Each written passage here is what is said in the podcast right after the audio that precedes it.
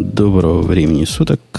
15 августа 2015 года. Подкаст выходного дня Радио Ти. Выпуск 457. Выпуск, казалось бы, обычный, не гиковский, но вас ждет сюрприз. Для кого-то сюрприз, для кого-то наоборот. А пока наш гениальный спонсор вас тоже поприветствует. Это шоу создано при поддержке Digital Ocean. Digital Ocean – провайдер доступного облачного хостинга. Всего за 55 секунд и 5 долларов в месяц вы можете создать свой облачный сервер в одном из дата-центров, расположенных в Нью-Йорке, Сан-Франциско, Амстердаме и Сингапуре, и управлять им с помощью простой, интуитивно понятной панели управления или воспользоваться мощным мощным API. Начните прямо сейчас. Введите промокод RadioDefist при регистрации и получите 10 долларов бонуса на аккаунт. Получите 10 бонусов, 10 долларов бонуса. У нас состав сегодня несколько видоизменен, хотя, судя по всему, часть этого состава вы вместе уже слышали не, не раз, я уверен. И в, в противовес недоброжелателям, которые после моего твита говорили, кто у нас новая Маруся, Ксюша, хорошо, что ты пришла наконец-то. Да, я вернулась. Мне очень приятно, что многие говорили о том, что теперь будет чисто мужской подкаст, никаких девочек больше не надо. Спасибо вам, но я вернулась. Не, была даже мысль сделать подкаст 2 на 2. Но просто второй такой, как ты, мы найти никак, ну, это никак невозможно. Поскольку он, у нас пока полуоткрыта эта вакансия, хотя у меня уже есть человек, который согласился. Догадайтесь, двух раз он был в прошлом подкасте тоже. Грей, догадайся, с двух раз. Кто из двух? Тебе, наверное, Я? двух раз хватит. Тебя в прошлом подкасте не было. А кто был в прошлом подкасте? А, вот это домашнее задание для тех, кто для тех, кто в курсе. Кто в прошлый подкаст. Да, с, надо сложить 2 плюс 2. Ну, во-первых, место. Okay. Во-первых, место. Во-вторых, нужен человек, который умеет. В-третьих, побольше про тарелочки и про меньше про всякие технические глупости кричал народ криком. Мы, конечно, на это не пойдем, но все равно нормального человека хотелось бы ввести в состав. Mm, ну, я, кажется, поняла. Известный радиоведущий, который умотал из одной стороны в другую, потом из другой стороны в третью. Вот он дал нам предварительное согласие даже радостно вызвался быть нашим еженедельным четвертым. Вы спросите, куда делся Бобук? Ну, все хорошее, которое начинается, все когда-то и заканчивается. Бобук настолько часто не бывало – что, в принципе, общественным консенсусом, хотя у нас тут нет демократии, ну, чем будем придуриваться. Я, я сказал, а все согласились. Даже, у нас бардак. Даже Грей, даже Грей согласился. Но и Ксюша, Ксюша, ты меня удивила. Мне очень понравилась версия, которую озвучили в чате. Бобук наконец-то женился. А как известно, когда участник подкаста «Радио Ти» женится, то как бы неминуемо приходится уходить. Ты путаешь. То есть, когда это случалось, когда участник подкаста выходил за. Во. Вот ну, просто с языка Я бы положил, что и э, процесс как может он быть, да, туда и, же, и но другой. как-то не для него же процесс -то. То есть просто все до этого уже были со своими вторыми половинами, и поэтому ни у кого из остальных резонов уходить нету. А у Бобука, в общем-то, есть. Просто никто не думал, что этот день таки придет, когда Бобук женится. Но все бывает когда-нибудь. Да нет, я не знаю по поводу женился, не женился, но то, что он прогульщик, это, конечно, и, ну, е- есть какие-то вещи, но невозможно столько, ну, ну, сколько можно, но я заколебался искать. Ладно, пока настроя, в следующем выпуске, надеюсь, новый, новый постоянный к нам присоединится. В этот раз мы слишком поздно с ним с, э, состучались, и, и уже было никак. Посему понеслись. Темы все Куда? читали? Ну, заявленные темы. Вот у нас наконец-то не будет того, кто не читал тем гарантированно. Придется Ксюша, заполнять эту нишу. Я, кстати, я, кстати, думал, кто будет заполнять сексуальную нишу. Роснов, Росновский нишу. со своим голосом, конечно, тянет на, на, на героя, но боюсь, не... Подожди, подожди, что, извините за вопрос, что ему там тянут, что он тянет со своим голосом? Да-да, твой, я твою нишу пытался в прошлый раз кем-то заменить, и даже сам время от времени шутил, но все говорили, получается не так. Не Да, то. где Грей? Не то. Говорят, не то. Вот он. И, и я, знаешь, Ксюша, пока мы не начали подкаст, чтобы, так сказать, поднять градус веселости после нашей сомнительной, э, сомнительного объявления, тут мне жена рассказала такое.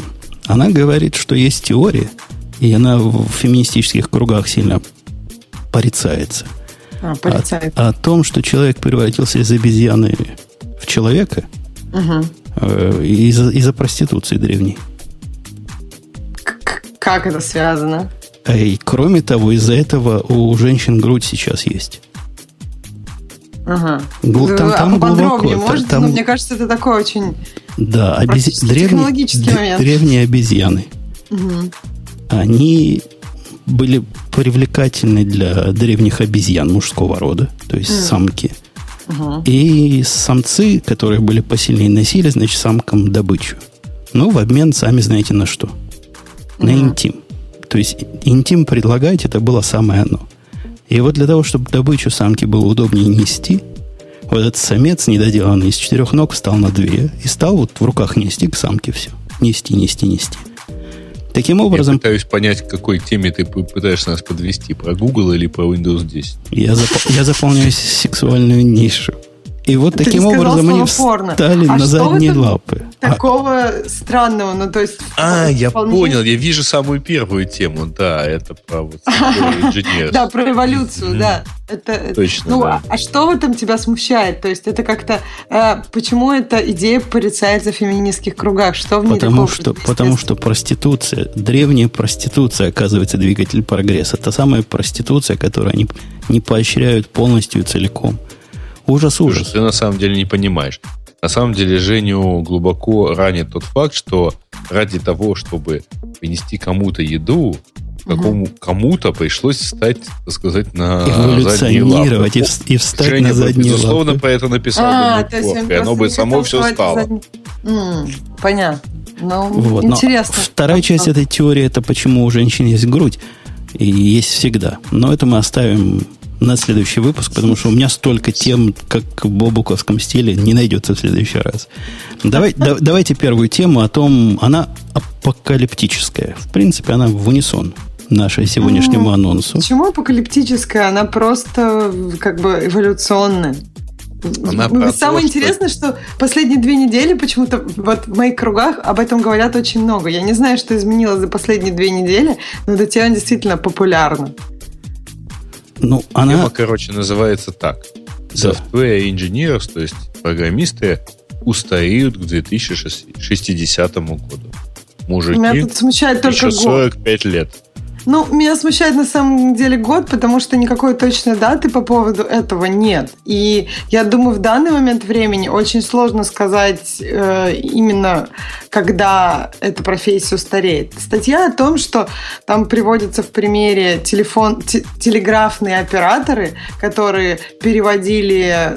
Эта профессия была достаточно популярна, я так понимаю, на стыке э, там, 19 и 20 веков когда нужно было, нужны были люди, которые переводят в прямую, ну, человеческую речь в марсианку и таким образом ее передают. И потом, когда сменились технологии, то есть появился телефон, э, эта профессия перестала быть нужной, популярной.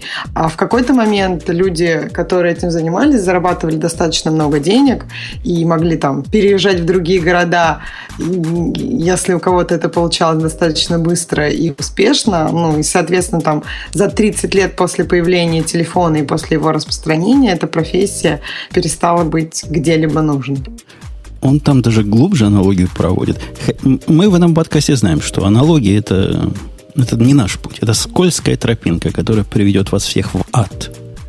Но для того, чтобы украсивить свою аналогию, он приводит и пример о том, что телеграфисты, вот эти расшифровщики телеграмм, они тоже постоянно учились. Вот как мы, программисты, сейчас постоянно двигаемся, чтобы бежать за прогрессом. И они также вводились новые системы кодирования, декодирования. Они в голове кучу всяких закорючек держали. В общем, прогресс шел, они за ним бежали. И были королями. Хай-техническими королями тех, тех, тех столетий. И где они Знаешь, теперь? что вот там не раскрывается? Не раскрывается, э, то есть после того, как был, ну, телефон стал популярен, по- появились необходимости там в телефонистках, ну, в телефонистах, в работниках, ну, то есть все, всю эту новую машину, всю эту инфраструктуру телефонную э, ста- ну, появилась необходимость обслуживать. И э, Ты вопрос думаешь, в том, на такие азбуки Морзе, вот эти высокооплачиваемые специалисты, которые умели декодировать до 700 символов в час, они пошли перетыкать провода и говорить, алло, переключай Я на думаю, 15 что номер. поначалу там это, это не было такой рутинной работы. Поначалу нужно было вообще всю эту инфраструктуру сделать, чтобы ну, все эти провода было куда втека, втыкать, в принципе. То есть, мне кажется, этот момент, когда меняется технология, если ты инженер, а не просто там, я не знаю, на PHP тебя научили, как кодить, а если ты инженер, и если тебе интересно, как это все работает, если ты все время видишь глубже, то есть люди, которые относились к своей профессии как к инженерному делу тогда, не исключено, что их работа просто видоизменилась. То есть они стали заниматься другими технологиями, но при этом они не потеряли ну, то есть своего интереса к работе и там какого-то своего статуса в плане финансовой независимости. То есть не, неизвестно, как это было. Опять же, мне кажется, вот мы, я помню, обсуждали извозчиков и водителей. То есть вот там, наверное, было сложнее. То есть одно дело, ты любишь лошадей, другое дело, ты... Но опять же, извозчики вряд ли были именно инженерной какой-нибудь... Ну, это не особенно, наверное, инженерная профессия. А если мы есть, говорим о... есть, есть сомнение, что программисты не особо инженерная профессия. Хотя а... в этом контексте то, что программист не особо инженерная профессия, с моей точки зрения, только улучшает наши прогнозы. И может мы сможем протянуть до 2065 даже года. А, в смысле, ты имеешь в виду более творческое, чем инженерное? Ты про это или... Ну, не совсем инженерное. Там много от искусства. Например, писатели книг, вот они как были много-много лет назад, так и до сих пор есть. Может, и мы так навсегда останемся из-за того, что мы не совсем инженеры. Слушайте, ну, в общем, да, деле... художники тоже есть, как были, так и есть. То есть, может быть, да, это может продлить несколько период, на который мы нашей, останемся. Нашей агонии. Да, нашей агонии. Ребят, а можно так это... Вы уверены, что товарищ э, так хорошо знает историю развития телеграфа, он пытается переложить на программное обеспечение?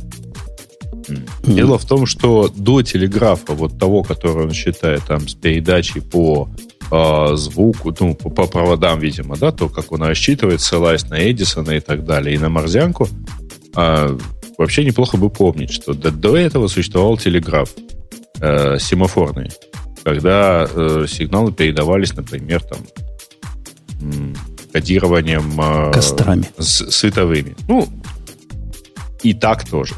Вот. На самом деле, сама азбука Морзе, если кто помнит, была изобретена немножко в 1838 году. А еще до этого, если кто помнит, э, я вообще не очень помню упоминание про это как про прям такого зажиточного человека. Э, вы графа Монте-Кристо давно читали? Читали. Там в одном из, э, в одной из глав, э, собственно, граф подкупает какого-то бедного телеграфиста, и, который и подсказывает ему, что передать такое вот, вот совсем такое. Это вообще-то 1836, по-моему, или 35 год. Так это ж Европа, а, там всегда все бедные. Безусловно. Так, ну, а Америке сейчас не можешь себе представить там бедного программиста-студента. Просто не, не, разговор не, не, подожди, о том, Ксюш, что я даже, я даже еще не большая. начал. Э, подожди. Значит, давай смотреть дальше. Дальше происходит что? Дальше появляется морзянка, дальше появляются телеграфные провода. Все это дело более-менее развивается. Э, как указывает автор, до 1890 года и так далее. Да, потом осталось совсем немного. На самом деле фигня, конечно. Азбуку Морзе э, изучали даже во времена моего детства. И, кстати, Женя тоже ее наверняка изучал. Потому что сразу после того, как умерла э, телеграфная передача, вообще говоря, возникло радио. Ну, и... Азбука Морзе, да, были в доме, в доме пионеров. Можно было это изучить. И я на этом ключе, ого, как стучал. Хотя я, я делился, что когда я пришел в институт и нашел там клуб любителей радиопередач, оказалось, что мое волшебство и умение стучать на этом ключе прямо я хорошо умел это делать. Уже никому не надо. То есть они все голосом говорили, как дураки в микрофон. А тут mm. я пришел. Ну, тем не менее, э, даже после того, как морзянка типа вот перестала существовать, поскольку возникли надежные технологии передачи голоса, ну, передачи некодированной информации. А, а в любом случае возникали, ну, ребят, там всякая экстренная радиосвязь, она в том числе приводила к обмену там кодированными какими-то шифрованными донесениями, там, радиопередачами. Короче, а я веду к тому, что у человека в исходном тексте крайне смутное понятие о развитии телеграфа. Он Мне был кажется... до того, как ему кажется, что все с ним было хорошо, да, и жил да, еще да долго бог, после. Бог, бог с ним с историей телеграфа. А, по-моему, да, у него и про программист, по программирование. К программированию он это привязывает таким образом, что таким, так же, как взрывно развивались технологии передачи данных, этих двоичных данных, по большому счету, также развивается наша профессия. И вот если раньше мы воротили все а, сами, и каждый сам себе писал все на свете, теперь так пишут только самые, самые отъявленные. Ну, или, или если они пишут на GoLang. А все нормальные люди пишут поверх чужого кода. И процесс этот идет, и в принципе, если напрячь свою фантазию до такой степени, до какой я не могу ее напрячь, но он, видимо, может, можно себе будет представить некого робота, компьютерный ум, или другую технологию, которая будет сама из кусочков собирать нужную функциональность. Это, кстати, не так уж далеко от реальности. Вспомните вот этих программистов на JavaScript, ну, которых мы тут любим поминать. У них ведь появилась какое-то время назад возможность писать для себя серверную часть. То есть они как бы уже, в моем понимании, не совсем программисты. А теперь они могут делать совсем-совсем программистскую задачу с, тем, с теми знаниями и с теми умениями, что есть. Я скажу больше, сегодня даже всех тонкостей Node.js знать не надо, когда есть разные лямбды и другие реакции на события со стороны сервера, которые вам инфраструктура предоставляет. Я То понял, есть... что надо сделать. Нужно срочно на уровень серверной технологии переносить Visual Basic. Ну, а лучше JavaScript, JavaScript, JavaScript это Visual Basic сегодняшнего дня что-то.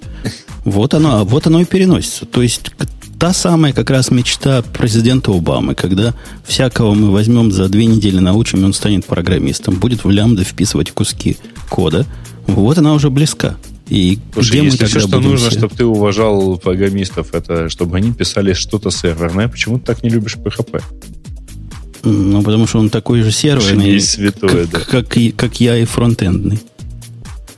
Мне а... кажется, трудно не заметить вот это движение, что, как ты сказал, раньше нужно было самому все писать, еще раньше можно, нужно было писать на ассемблере и знать его, хотя бы куски его. Сейчас прошло сколько там, 20 лет с тех пор, 30, и сейчас можно вообще ничего не знать. И, ну, то есть JavaScript, ну, достаточно, да, двух недель каких-нибудь курсов, и можно делать сайтики. То есть вот это движение, его не заметить сложно. И масштабы его, вот этот маховик, который уже раскрутился для того, чтобы делать все более-более просто для всех, ну, программистов, которые действительно программисты, в какой-то момент будет не нужно так много. То есть нужно будет поддерживать и писать вот эту инфраструктуру, которая будет писать программы за, за человека практически. Но этих людей нужно будет намного меньше, чем программистов, которые, которых сейчас выпускаются, обучаются и, и так далее. Слушай, я тебя разочарую, но на самом деле программисты это только частный случай подобных вещей вообще везде. Потому что вообще когда-то, совсем давно, а человечество жило с натуральным хозяйством. Это когда ты сам себя всем обеспечивал от э, там, самой простой еды до всей своей одежды. А потом началась там вся эта долбанная специализация. Когда ты что-то покупаешь, э, что-то продаешь и таким образом живешь. А сейчас, в принципе, ты вообще можешь ничего не создавать, но, те, но при этом ты типа управляешь там процесс, э, каким-то проектом и получаешь э, за это деньги, которые тратишь на тоже достаточно высокоуровневые вещи. А... Тогда разговор просто о рассвете различных профессий в какие-то моменты времени. Если мы говорим про моменты времени, там, касаемо тысяч лет, да, это вообще незаметно и никак никого не касается. Это никакое изменение. Если ты говоришь о таком развитии технологий в общем, как ты говорил про телеграф, да, это ну, на каком-то моменте, на достаточно большом участке времени это незаметно. Мне кажется, человек в этой статье говорит о конкретно своей жизни, там, о ближайших 10-20 годах и о том, что ему нечем будет кормить детей. Вот разговор вот в этом разница. То есть сейчас расцвет профессии программиста. Сейчас, если ты программист, тебе достаточно не сложно найти работу в каждом практически во многих городах, больших, скажем, и неплохо, ты можешь неплохо прокормить свою семью. И, например, я так понимаю, что он утверждает, что там в 60-м году тебе уже будет достаточно сложно будем, это сделать. Будем программировать за еду. Давайте, подводя итог, мы тут засиделись на этой как бы новости. Я считаю, вот без дураков и без того, чтобы вставать на сторону, так сказать, Васи и Пети, э, это полнейшая ерунда, которая особенно иронично звучит на фоне растущего дефицита этих самых программистов. И все его аналогии яйца выеденного не стоят, и гроша ломаного, или гроша выеденного яйца ломаного. Ничего не стоит, потому что несет он ерунду. Подожди, ну ты же согласен, что сейчас программист, чтобы быть программистом, нужно меньше, намного меньше знаний, чем во времена, когда нужно было знать там наоборот, ассемблеры. Наоборот, это иллюзия те времена, когда... Я как раз программист с тех времен, когда мы знали ассемблер.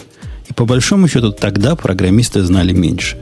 Кроме магического искусства думать на микрошагах, знание ассемблера ничего особенного квалификации программиста не приносило в общем случае. В общем случае я имею в виду программирование подобных бизнес-задач, которыми, в общем, весь мир занимается, если он, конечно, не пишет сайтики с кошечками – вот это программирование бизнес-задач не стало проще. Оно стало сложнее. И не потому, что мы разучились, или раньше были ого, а сейчас э, -э. Нет, задачи стали сложнее. Задачи, о которых мы думать раньше не могли. И я уж не говорю про перемалывание большого количества данных для решения многих задач. Но сами по себе задачи тоньше, сложнее. Мы их пытаемся и решаем, а дальше они будут становиться все сложнее и сложнее. Конца, считаешь, конца этого что... я не вижу количество людей, которые решают эти задачи, ну, должно расти, расти, расти, там, и весь мир в итоге будет программистами? Ну, я так далеко не заглядываю. Навер- наверное, где-то в Китае должны производить вещи физического мира. Но вокруг себя я, я думаю, буду все больше и больше специалистов, которые хоть как-то связаны или привязаны к этому. Не, не обязательно программисты должны быть. Там же есть большая армия рядом стоящих бездельников, он, говорит, не даст соврать, которые, которые должны ими руководить, погонять, придумывать, да, что им делать. Там, обрабатывать данные. Ну, то есть сейчас, мне кажется, армия э, ан- аналитиков данных или как Data Analysis, короче, будет расти очень сильно. И не факт, что она будет меньше, чем программистов. Потому что данные копятся у всех, и нужно придумать, что с ними делать. Следующий скандал, следующая тема, следующий скандал от Касперского. Откуда не ждали, а вот скандал пришел. Не было никогда, и тут опять, да. И, и тут опять. Что он, Грей, что он такого наделал? Он же там, ты ближе всего к Касперскому. Мы-то с Ксюшей где? А, а ты практически одну границу, пару пулеметов, и ты уже там.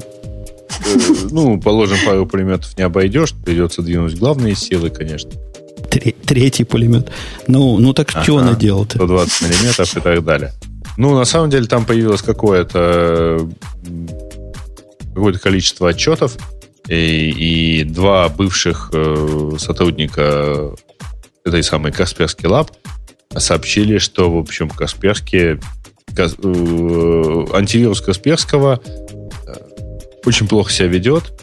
Он э, ложно срабатывает на определенных файлах, то есть вот срабатывал все это время, а, и, а то и просто что-то там вставляет. Ладно, какой-то опасный код. Грей статью не читал. Ксюш, ты это хоть читала? Ну, конкретную эту статью я не читал. Я читал, и, что их обвиняют э, именно вот в ложном срабатывании. Не-не, их а... наоборот обвиняют.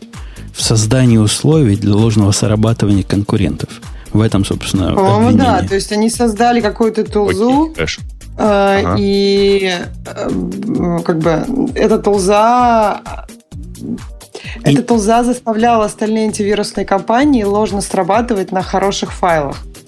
И вот. подрывала, подрывала, так сказать, да. их credibility. Они не просто кому-то там на улице, эти два работника, они пришли и в Reuters, да, по-русски, Reuters, Reuters да, у вас называется. Reuters, да. Они пришли в Reuters, и Reuters это не та контора, которая печатает любую утку.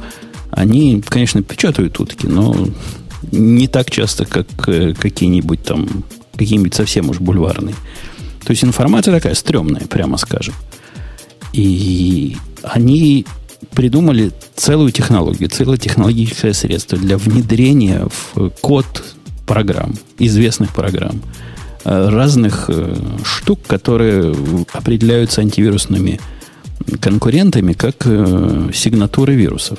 Они это постили, то есть отсылали с 2009 по 2013 год, вот все эти общие базы сигнатур. И говорят, народ просто плакал. Народ, то, который конкурент от их деятельности. Хотя сам Касперский как-то, как он грубо на это ответил. Мне его ответ не понравился. То есть отвечать твитом... Почему? Там есть... Нет, там есть официальный ответ. Э, ты имеешь в виду грубый ответ в Твиттере, который он писал, или грубый официальный ответ? Официальный ответ, по-моему, абсолютно ну, не грубый. Ну, вот в статье, в статье, в статье его твиттеровская э, приведена линейка, он там, там говорит, да, у нас, у нас тут и, и медведи, и бани, и вообще все мы тут такие русские. Вот это ну, и устраиваем. Я, я тоже прочитала, там вначале есть официальный ответ, когда э, там компания Касперский Лаб говорит, что наша компания никогда этим не занималась и так далее и тому подобное. То есть официальный честный ответ. А из Твиттера, вот это на самом деле тоже странно, приводить, э, это его личный Твиттер, в принципе. Ну, то есть они это приводят, для них это, по-моему, ну, то есть они это приводят чуть ли не важнее, чем его офици... ну, официальный ответ компании. И там тоже вначале он говорит, что просто это какая-то ерунда, а потом уже про баню. Ну, про баню тоже странно, непонятно, зачем он это вообще говорит. Ну, хотел пошутить. Ну, мне кажется, получилось? хотел э, подсветить, что это наезд э, нехороших людей из нерусских новостных агентств на русскую прекрасную компанию. Ну, а, то есть он а, там... А, кстати, ты, Ксюша, видела рекламу в телевизоре? На Фоксе, правда, я ее видела. Я не знаю, смотришь ли ты Фокс. Но там прямо реклама по поводу, как называется, компьюмейт, не помню, как называется. Короче, вот эта фигня, которая лечит ваши компьютеры. Местный, Касперский. Раньше у них было совсем грустно. Я рассказывал, выходил какой-то унылый китаец, рассказывал, моя программа. Вот видно, что сам снял на iPhone. Но, видимо, денег много, поэтому Теперь у него, значит, девчонки. Девчонки рассказывают так весело, все прямо так, как надо. В конце концов, конечно, он появляется, потому что без него ж никак. А теперь у них новая замануха, вот похожая в как раз струю наездов Касперского. Они говорят, у вирусного, вирусный мир принес нам новую угрозу. И эта новая угроза – это антивирусы, которые сделаны за границей. Ну, иди знай, ну, иди да. знай, что там они за границей туда засовали в эти антивирусы. То есть китайский за, товарищ, да, выходит? Не, а он он, он наш, он, он, он наш, наш сукин сын, да. И, стрел, ну, и стрелки такие, значит, из, в основном из России такие жирные стрелки, я так понимаю, на Касперском. Ну, как бы понимаешь, он наш, тоже неизвестно, может быть, сейчас Китай скажет, все азиаты домой, и, и все, и как бы... Эм, в принципе, у антивирусов же, я так понимаю, что Microsoft сама разрабатывает антивирус, и она ну, все-таки хочет, чтобы... Ой, это будет даже смешнее, чем ответ Касперского, да. Почему? Ну, не знаю. Я не знаю почему, но вот, вот это самое средство удаления вредоносных программ, это так оно, кажется, Windows 7, 7 называлось, да? Э, печально более чем полностью. Мне вообще кажется, что антивирусы как отдельные, ну, то есть как отдельные приложения, это несколько странный рынок, потому что операционная система, ну, знания о внутренностях операционной системы дают много возможностей избегать проблем, удалять вредоносные программы. То есть получается, что есть какая-то внешняя компания, которая изучает, там, дезассемблирует внутренности операционной системы и пытается избежать вредоносных программ. То есть это, это немножко странно, потому что проделывается еще лишняя работа на изучение операционной системы. А компании, такие как Microsoft, которые делают свои операционные системы, Apple, они знают много. Они могут это сделать эффективнее, без дополнительного шага изучения. Следующую тему э, Ксюша нам... Э, ну что, Ксюша принесла тему женскую. Что? Ну, Это какая из них двух? Которая G is for Google. А. Сегодня вместо Вот оно что. Главное, ни одна женщина не пострадала. Э, ну, я на самом деле просто не увидела, что у нас там внизу много шуток про эту тему. Мне кажется, что важно рассказать. Ну, это просто достаточно была большая технологическая тема. Это верх. Это, не, не, это не, ничего общего с технологиями не имеет. Да, она, верх, возможно, да. с налогами, возможно, с маркетингом, поэтому расскажи, Грей, о чем Нет, это вообще? С маркетингом, э, маркетинг это да мне точно вообще. Значит, э, это, э, Женя, закрой уши, потому что это чистый менеджмент, на самом ну, деле. Ну, ты коротенько. А, ага, они, они ты, ты уж чего, закрой, чего сделали это? Почему они ABC XYZ? А, они сделали вот, да, давайте так. Начнем сначала. Что, в чем заключается новость? Новость заключается в том, что Google больше Google уже не то. А теперь э, существует компания, основанная все теми же людьми, Ларри Пейджем, Сергеем Бейном, которая называется Alphabet. И это, кстати, очень прикольно, потому что бет это, ну, потому что это не просто алфавит, но можно еще, так сказать, сказать, что альфа это а, там, определенная стадия, бет это ставка. Ну, в общем, короче, можно расшифровать это по-разному. То есть это компания, а, во-первых, теперь это ее акции котируются на бирже. То есть она фактически является материнской компанией всех компаний, которые раньше считались Google. А во-вторых, э, Google, соответственно, передает, становится рядовым подразделением, а, полностью принадлежащим этой компании. У него есть теперь новый исполнительный директор, это Сандар Пичай, который до, до сих пор был главным продуктовым менеджером Гугла.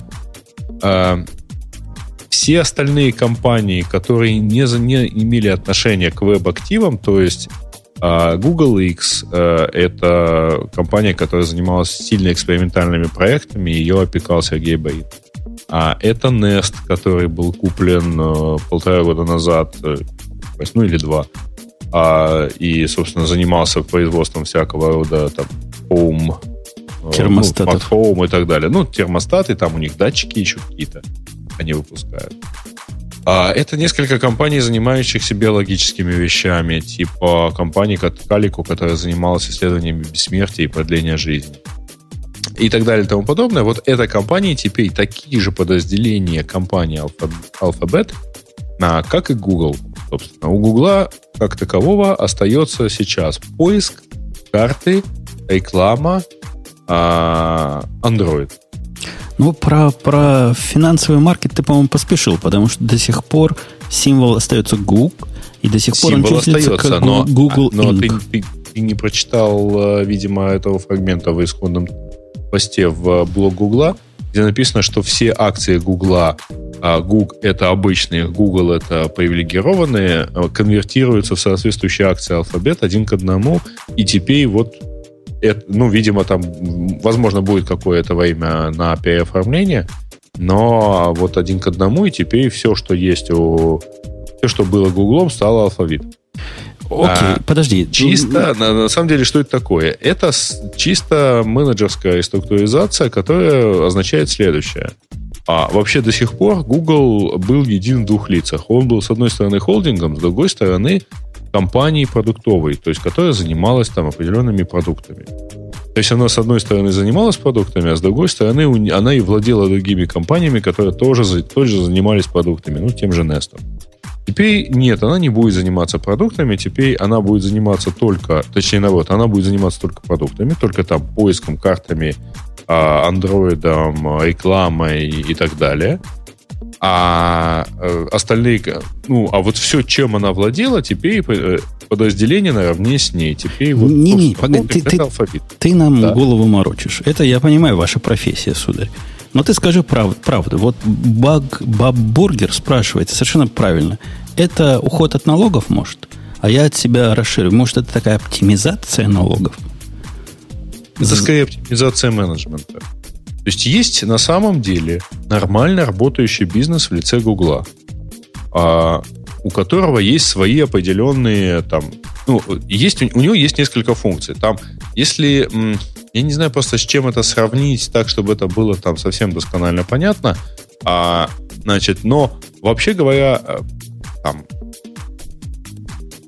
бизнес продуктовой компании, компании, которые, у которой есть проекты, у которой есть продукты, сервисы и так далее, это одно.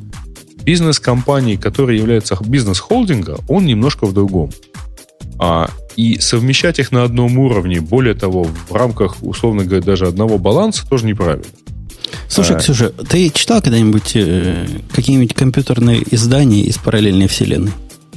Ну, я рассказывал, такой есть и Викли. что я тебе по этому... По, по, Бизнес Инсайдер ты имеешь в виду? Я с утра читал статью на Бизнес Инсайдере про IT, просто мне было Руки после этого. Бизнес Инсайдер пытается сдвигаться с реальным миром. А вот то, что там и Викли, по-моему, назывался, меня просто на него однажды подписали насильно. И я его получал в бумажном виде и читал каждый раз, пытаясь хоть что-то знакомое там найти. Они там обсуждают тему примерно в таком же стиле, как Грей. Давай я тебе расскажу. То есть слова более... понятны, а, см- а смысл Грея вот встречный по, по поводу Давайте я вам расскажу более понятно. Представьте ну, подожди, себе вот дай операционную систему, которая, кроме того, что является операционной системой, еще одна из библиотек внутри нее это калькулятор, а еще одна операционная, еще одна библиотечка внутри это текстовый процессор. А ты, ты думаешь, оно на самом деле иначе? Да, Ксюша, Я говори. не по Emacs в данном случае, но, Слушай, но тоже Грей, очень хорошая аналогия. А почему да. было не назвать это просто Google Holdings и не, не делать из этого, как вот сейчас, зачем это называть э, алфавит и как-то делать из этого какую-то историю? То есть они могли бы сделать, если это просто вот оптимизация управления, сделали Google Holdings, и она владеет всеми этими компаниями, и какая кому, в общем, разница? А... почему вся эта тема нас интересует? То есть весь почему-то мир ну, по поводу этого напрягся, но из-за того, что Google там звучит. И он теперь, значит, не Google больше. Но технически, вот, вот мы в радио IT тут сидим. Да? Не пальцем же сделаны. Нам на тема должна быть абсолютно, по-моему, иррелевантна. То есть она к нам случайно прокралась, потому что Ксюша ее вставила сюда. Я прав? На самом деле э, такие подобные организации, они все-таки даже и нам на самом деле должны быть интересны. Судя по тому, как вы вопросы задаете, то они вам тоже интересны. А, не, как, какой там холдинг? И, допустим, я, я вот не знаю, как Microsoft устроен. То есть есть у них компания Microsoft, но я подозреваю, есть, потому что MSFT у них сток и все такое. Но если бы он был не Microsoft, а, например, Крупнософт, но выпускал бы там Windows 11, ну, кому как, какое дело, как они называются? Или Apple, а... например. Почему все компании так не реструктуризуются? Все же покупают какие-то дополнительные компании. У них есть разные подразделения. У Apple, например, есть софт и железо. Абсолютно разные там. Можно было это сделать как две разные компании.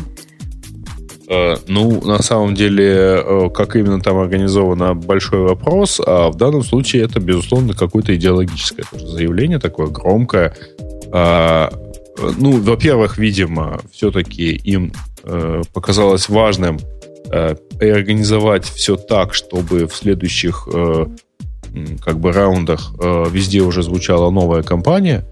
А, и им, видимо, показалось важным пока- показать, что Ларри Пейдж это там, гендиректор, а Сергей Брин уже президент новой компании. И, а Google это просто вот продуктовая часть, которая занимается исключительно веб-сервисами. Вот, в конкрет, вот, вот только конкретное направление. Вот, вот понятности ты не принес. Да я Ксюшу спрошу.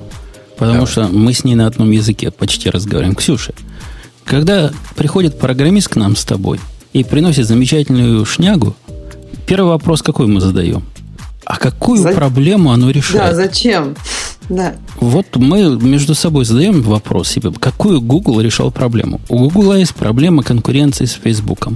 Как переименование и рас, расформирование или пере, переорганизация это решает, я не понимаю.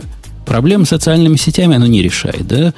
Отставание mm-hmm. от Facebook оно не решает. Но ты понимаешь, Закат что проблема Google с отставанием от Facebook и Google Plus это проблема исключительно того Гугла, который остался Гуглом.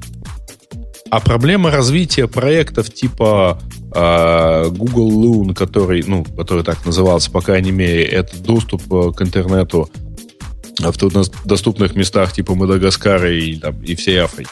Или а, там проблема... машины, которые ездят Google Fiber, да, Driverless Cars. А, там вот те же самые биологические компании, которые так или иначе где-то тоже под а, сенью Гугла существуют, они вообще про другое. Они не про социальные сети, они не про рекламу в поиске. А, возможно, во-первых, прежде всего, у них вообще совсем другие бизнес-модели, это совершенно точно. Они не будут окупаться рекламой. Ну, вряд ли можно окупиться рекламой там исследуя ну, бессмертие. Ну, вот, вот в, один, а, в один период своей жизни я работал в корпорации, которая была устроена как множество независимых организаций внутри. Она была так устроена. Из-за того, что там было множество, не, по сути, независимых организаций, которые они покупали как бешеные, они не, не, пере, не переустраивали формирование, они не, не делали какой-то суперхолдинг. Ну, вот есть организационная структура – Почему ее надо менять на таком формальном уровне? Ладно, мы ответ на этот вопрос это не, не очень, знаем. Подожди, это не очень формальный уровень на самом деле. Потому что после определенного количества подобных задач и вопросов, а, рано или поздно тебе приходится а, разделять функции, и у тебя, условно говоря, один человек не может выступать. Да, да я понимаю, но есть же для этого менее экстремальные методы.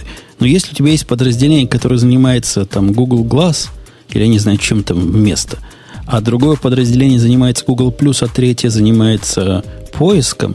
Но если тебе, если эти подразделения действительно настолько разные, ну, например, железные и не железные, ну. то я не вижу особой причины реорганизовывать компанию, а не просто назначить вертикального менеджера этого сегмента. Ну и пускай он там менеджер. Назовите они его вице-президентом. Ну и, и, и чего? Они совсем разные. Они, им нужны разные виды бизнеса за каждым из них. И, из них. и, и что, и что этого? И, и, что из нужны... фирма, знаешь фирму Bloomberg?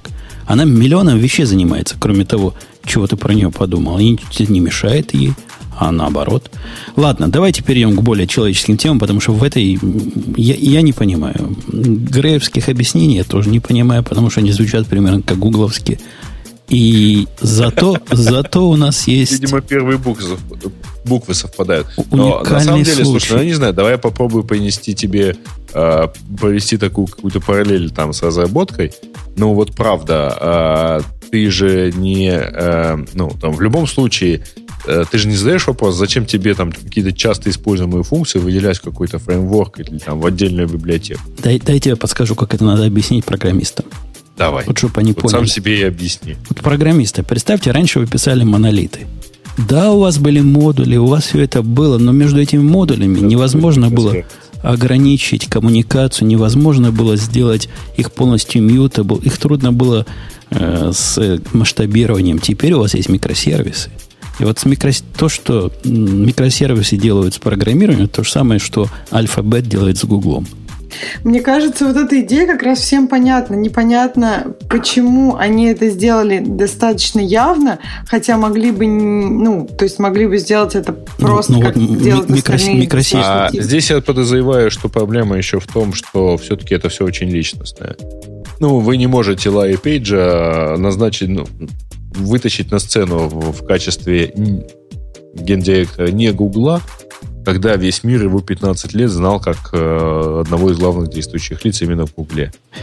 Окей. И это ну, Google в том числе и знаковое Директор он Google Holdings, и все.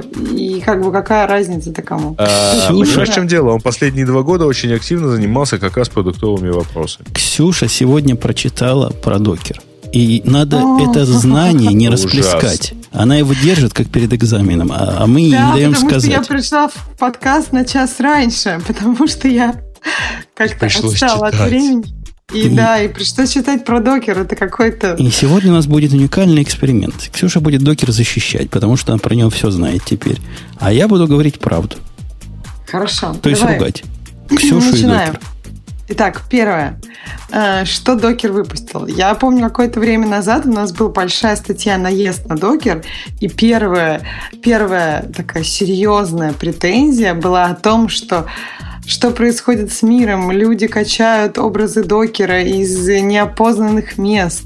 Там может быть вредоносный код от третьих сторон. И это был главный наезд на докер, что докер не, не торт, потому что он очень... Ну, неизвестно, что в этом образе внутри.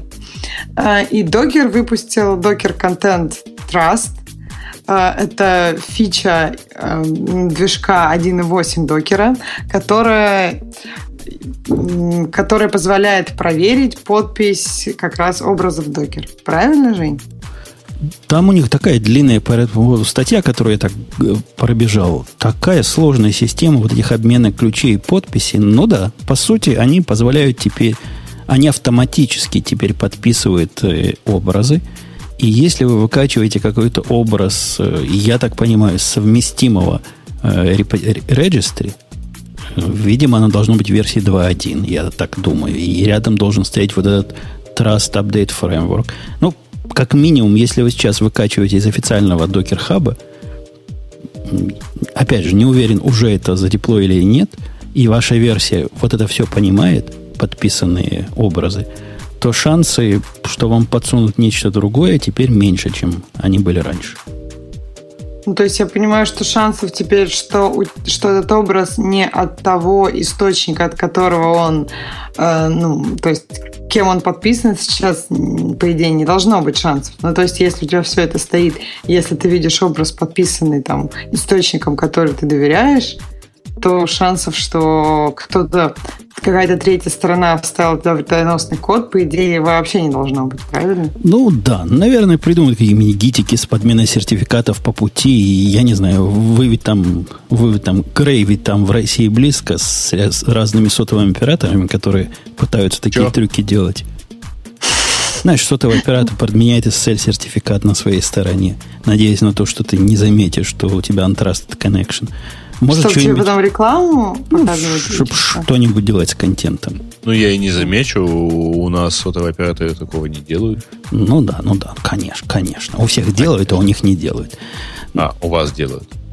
У вас э, в России много чего делают, да? Но фича полезная. Если вы вытаскиваете откуда-то извне образа, и это место, которому вы не доверяете, не траст, это место туда. Это круто, что оно есть. Это было странно, что его раньше не было. Всячески приветствую. Так, а даже если место трасты, то, ну, то есть можно, ну, как бы, если нет никакой подписи, то даже в трастед месте можно же что-то подменить. Ты делаешь вид, что это образ, я не знаю, от компании Docker, а кто-то, какая-то третья сторона вставила что-то нехорошее ну, и написала, что это снова Docker. Ну, по этому например. поводу паранойи я всегда, когда меня спрашивают, я, я всегда отвечаю так, что если кто-то проник в наше трастед место – и смог подменить образ докера, то это слишком тонкая атака. Если они уже внутри, они могут гораздо больше вреда нанести менее экзотическими способами. Mm, потому что они уже внутри. Да. Но, тем не менее, это круто.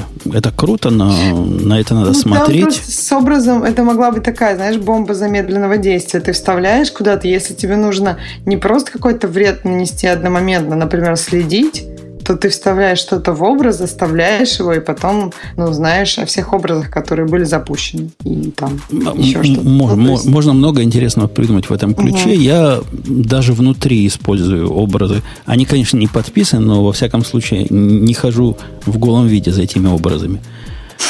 Э, следующий у нас кто? Они выкатили? Следующий э, Docker Toolbox. Это, я так понимаю, приложение для Windows и для Mac, которые ставят... Э... Какая-то срамота ходячая. Контора молодеет. Ну что, что, что это такое? Ну, я так понимаю, что они хотят так просто осеменить всех, и не только тех, кто на Linux сидит. То есть, то есть тем. внутри докера есть, у докера для Mac есть э, три или четыре штуки, которые более-менее достойны установки. У них есть Docker Engine, то есть тот самый докер, который мы знаем. У них есть Docker Compose, который, по-моему, еще не, не продакшн нигде. Но, тем не менее, его... И он только для Mac, пока для Windows. Нет, только, только для Mac он внутри этого тулбокса. Я не знаю, нет ли его а. вообще для, для Windows. Там так сказано, что нету. Черт его знает. Не пробовал. Есть boot, не boot, ну, возможность запускать все это через виртуальную машину. Раньше называлось boot to Docker. Недавно они это поменяли на докер машин, а теперь все это вместе вставили вот в эту общую балалайку, которая представляет собой красивый инсталлятор, где есть Next кнопочка, где прямо окошко открывается. Нет, что вот это вражеское брю, там install или какой-нибудь pip install. Не-не-не, теперь ты вот это... А, еще и ки, ки, ки, кинематик там есть. Что тоже само по себе срамота. Я вообще, когда смотрю на средства вот, вот для ленивых, вот такие, во-первых, они не для совсем ленивых. То есть, ну, установил ты, а дальше что? Вот что дальше? После всей этой красоты ты ожидаешь, что будет как? Что ты в тематике нажмешь одну кнопку, возьмешь готовый образ, запустишь «да». Если твое использование докера этим заканчивается, молодец.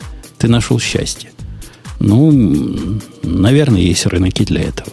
Черт его знает. Но зачем для всего этого еще вообще инсталлятор нужен? Что всякая домохозяйка вот могла не. Понимаю, что потом красивенько это все равно не будет. То есть ты вроде какую-то часть, э, ну, там, не знаю, соптимизировал, автоматизировал, а дальше все равно придется... То есть если человек дальше не способен делать все это ручками, то, ну, как-то... То есть, вопросом... Это как красивый визард, который помогает тебе Hello World программу написать. Действительно, ты при, при его помощи вот эту программу напишешь. Потом надо руками код вписывать. Понимаешь, как, какая недостача. Вот так, так, и, так и с докером. Вот то, тоже, да, красиво все установишь, а потом, да, потом надо курить документацию и читать, как оно все устроено, и пытаться разбираться. В общем, это не новость. По-моему, это какой-то странно они поставили это на второе место, мол, вау, вау, докер Toolbox. Э, версия 1.8. Чем тебе больше всего приглянулась, Ксюша? Ну, я так понимаю, что там две большие фичи. Это, хотя, я не знаю, даже, наверное, одна большая фича, это что в 1.6 у них был экспериментальный саппорт плагинов для, как это сказать, наверное, волюмов. Ну, то есть, я, в, я 1, так понимаю, в 1.7, что... по-моему, он появился. А, в 1.7 даже? 1.7. Ну, в общем, сейчас они это сделали не экспериментальным саппортом, а уже стабиль, в стабильной версии их движка, то есть 1.8. Теперь это стабильно. Еще они говорят, что теперь они расширили поддержку драйверов для логирования. То есть раньше у них там просто syslog-d был, я так понимаю, а сейчас то есть их число поддерживаемых систем логирования увеличилось, чтобы, я так понимаю, логи а, с контейнеров собирать. Они умеют во FluentD посылать, они умеют в Gelf посылать. Ну и, конечно, прикольно. Опять же, это из тех странно, что не было с самого начала. Появилась возможность у стандартного, который, по-моему, называется логер JSON или что-то такое, умолчательного, указать ротацию. То есть он будет, будет ротировать эти самые ну файлы. да, вот это вот странно, что не было с самого начала такого, потому что как-то а, это сурово. А если еще посмотреть внимательно в документацию, поскольку они не, не посчитали нужным это вставить, вот этот логер драйвер, лог драйвер opts решает проблему, на которую я плевался с выхода 1.7, как только появилась поддержка внешне, внешнего логинга. Теперь, внимание, внимание, большой праздник. Вы можете, когда отсылаете свои логи куда-то в наружу, указать то, что они называют лог тег, по-моему. В этом теге можно указать, как на той стороне будет выглядеть запись про вас. Ну, то есть, вместо того, что приходил 12-буквенный номер этого контейнера, можно написать имя контейнера. Удивительно, что не хватило ума сделать еще один шаг и сделать такую функцию посылать контейнер по его имени, поскольку имя это другой у них так есть. То есть почему бы автоматически не присвоить имя этому номеру, черт его знает, но хоть это есть. Хоть это появилось, и мне теперь не придется в своих балалайках делать специальный энкодинг этих номеров в человеческие названия. Так что вот эта фича полезна, я и рад. Вторая фича, которую тоже практики порадуются, Docker PS с форматом, который позволяет, собственно, форматировать этот output, ограничивать и всяческие другие штуки делать. Полезно, когда у вас десятки и десятки контейнеров бегут. Вместо того, чтобы смотреть на эту простыню широко и глубоко, можно теперь ее ограничить для своих использований. А докер ЦП в другую сторону тебя не радует? Ну, пару раз у меня была необходимость, когда надо было в другую сторону. Ну, это, это такая, ну, реально экзотическая фича. То есть я, я без нее не страдал, и я с ней особенно счастливее не стану. Чего еще? Там, там много всякого мелкого, но то, что ты про Volume Drives сказала, это означает, что... Это практически ничего не означает вот с точки зрения Docker Engine. Это означает, что со временем появятся такие плагины, которые сделают управление томами более человеческим. Теперь есть такая возможность, вот теперь ждем, ждем реализации. Пока, ну, то есть пока плагины ничего. должны быть, э, ну, то есть не от докера, правильно же? То есть плагины должны быть те, кто поддерживает. Ну, кто-нибудь их напишет, там, какой-нибудь флокер напишет для себя, кто-нибудь еще для себя напишет. AWS напишет для своих там балалайк. Да, понаписывает и, и сможем устанавливать. Ну, вообще тут зла не хватает. То есть, я не знаю, вот чувак у нас, к нам писал и, или приходил, нет, писал чувак из докера о том, как у них процесс устроен, и отвечал на э, наезды нашего бывшего ведущего, что, мол, э, не open source, Бобук, да, наезжал. Но у меня есть реальный наезд. Смотри, Ксюша, они выпустили версию 1.7.0. Мгм. Эта версия, не поверишь, что она перестала вытягивать образа из registry, из этого репозитория, когда ты строишь свой. То есть там стоит какой-то импорт. Она должна пул сделать, а поверх него построить. Они просто это сломали. Сломали, забыли проверить. Версия 1.7.1 молодцы, починили, как было, сделали. Еще версия 1.7.0 они поломали совместимость с девайс-мэпером теперь. Ну, я про это долго тут жаловался. В 1.7.1 починили. Ты думаешь, этот паттерн поменялся? 1.8.0 перестал пушить образы. То есть брать он умеет, а, а вот пушить уже никак. Ну, 1.8.1. 1.8.1 быстро выпустили, починили. У них А, то какая-то проблема с, э, с тестированием продукта. да. Может быть, у них вообще нет тестирования. У Да них- нет, все правильно, все работает как полагается до первого сервис пака. Ну, они показывают вот эти версии, это как стабильные. Я не знаю, как устроен процесс, но неужели там нет каких-то людей, которые собирают и отчитываются по поводу предварительных версий?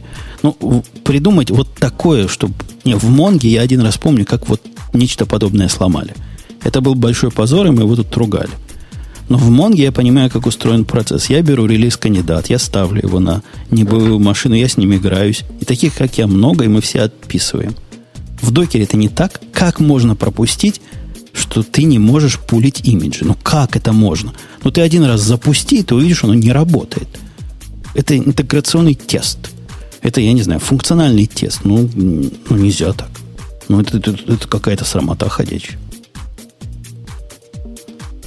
У меня нет объяснения. Может, они действительно берут э, каких-то юниоров те- тестировщиков, и они, они проверяют только до чего руки дотянутся. Ну, подожди, мне кажется, это сейчас популярная идея вообще, чтобы не было QA. У докера, наверное, не очень большая команда. Ну, просто Да, но пусть им нужно сделать, как у Монги, тестит. релиз-кандидаты, но они, видимо, еще пока не настроили процессы на этот да, счет. да. И- Если сами не тестируете, так организуйте процесс, чтобы такие вещи не... не- А, а лучше всего, ладно, делайте без тестировщиков, но я себе могу тебе представить, что я бы на их месте после вот такого, такой проблемы написал бы автоматический тест, который совсем, наверное, несложно сделать. Такой автоматический интеграционный тест. А можем ли мы все еще пушить, а можем ли мы все еще пулить? Вот напишите один раз. Поможет. Не будет версии 1.9 с от- отвалом хотя бы вот этой части. И так потихонечку, потихонечку покроем все со всех сторон. И не будет таких, ну, просто недостойных фиаско.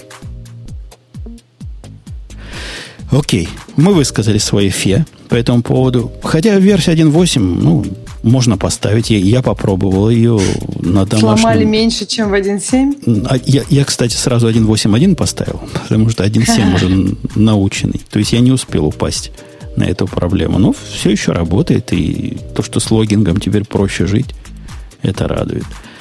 Э, Ты про Samsung, Ксюша, тему поставила, поскольку ты тут единственный, который в Samsung специалист. Мы с тобой-. Я не специалист, но мне кажется, что если происходят так достаточно большие события, даже в компаниях, которые... Да, за которых мы... Ну, это, это большое событие, это их презентация.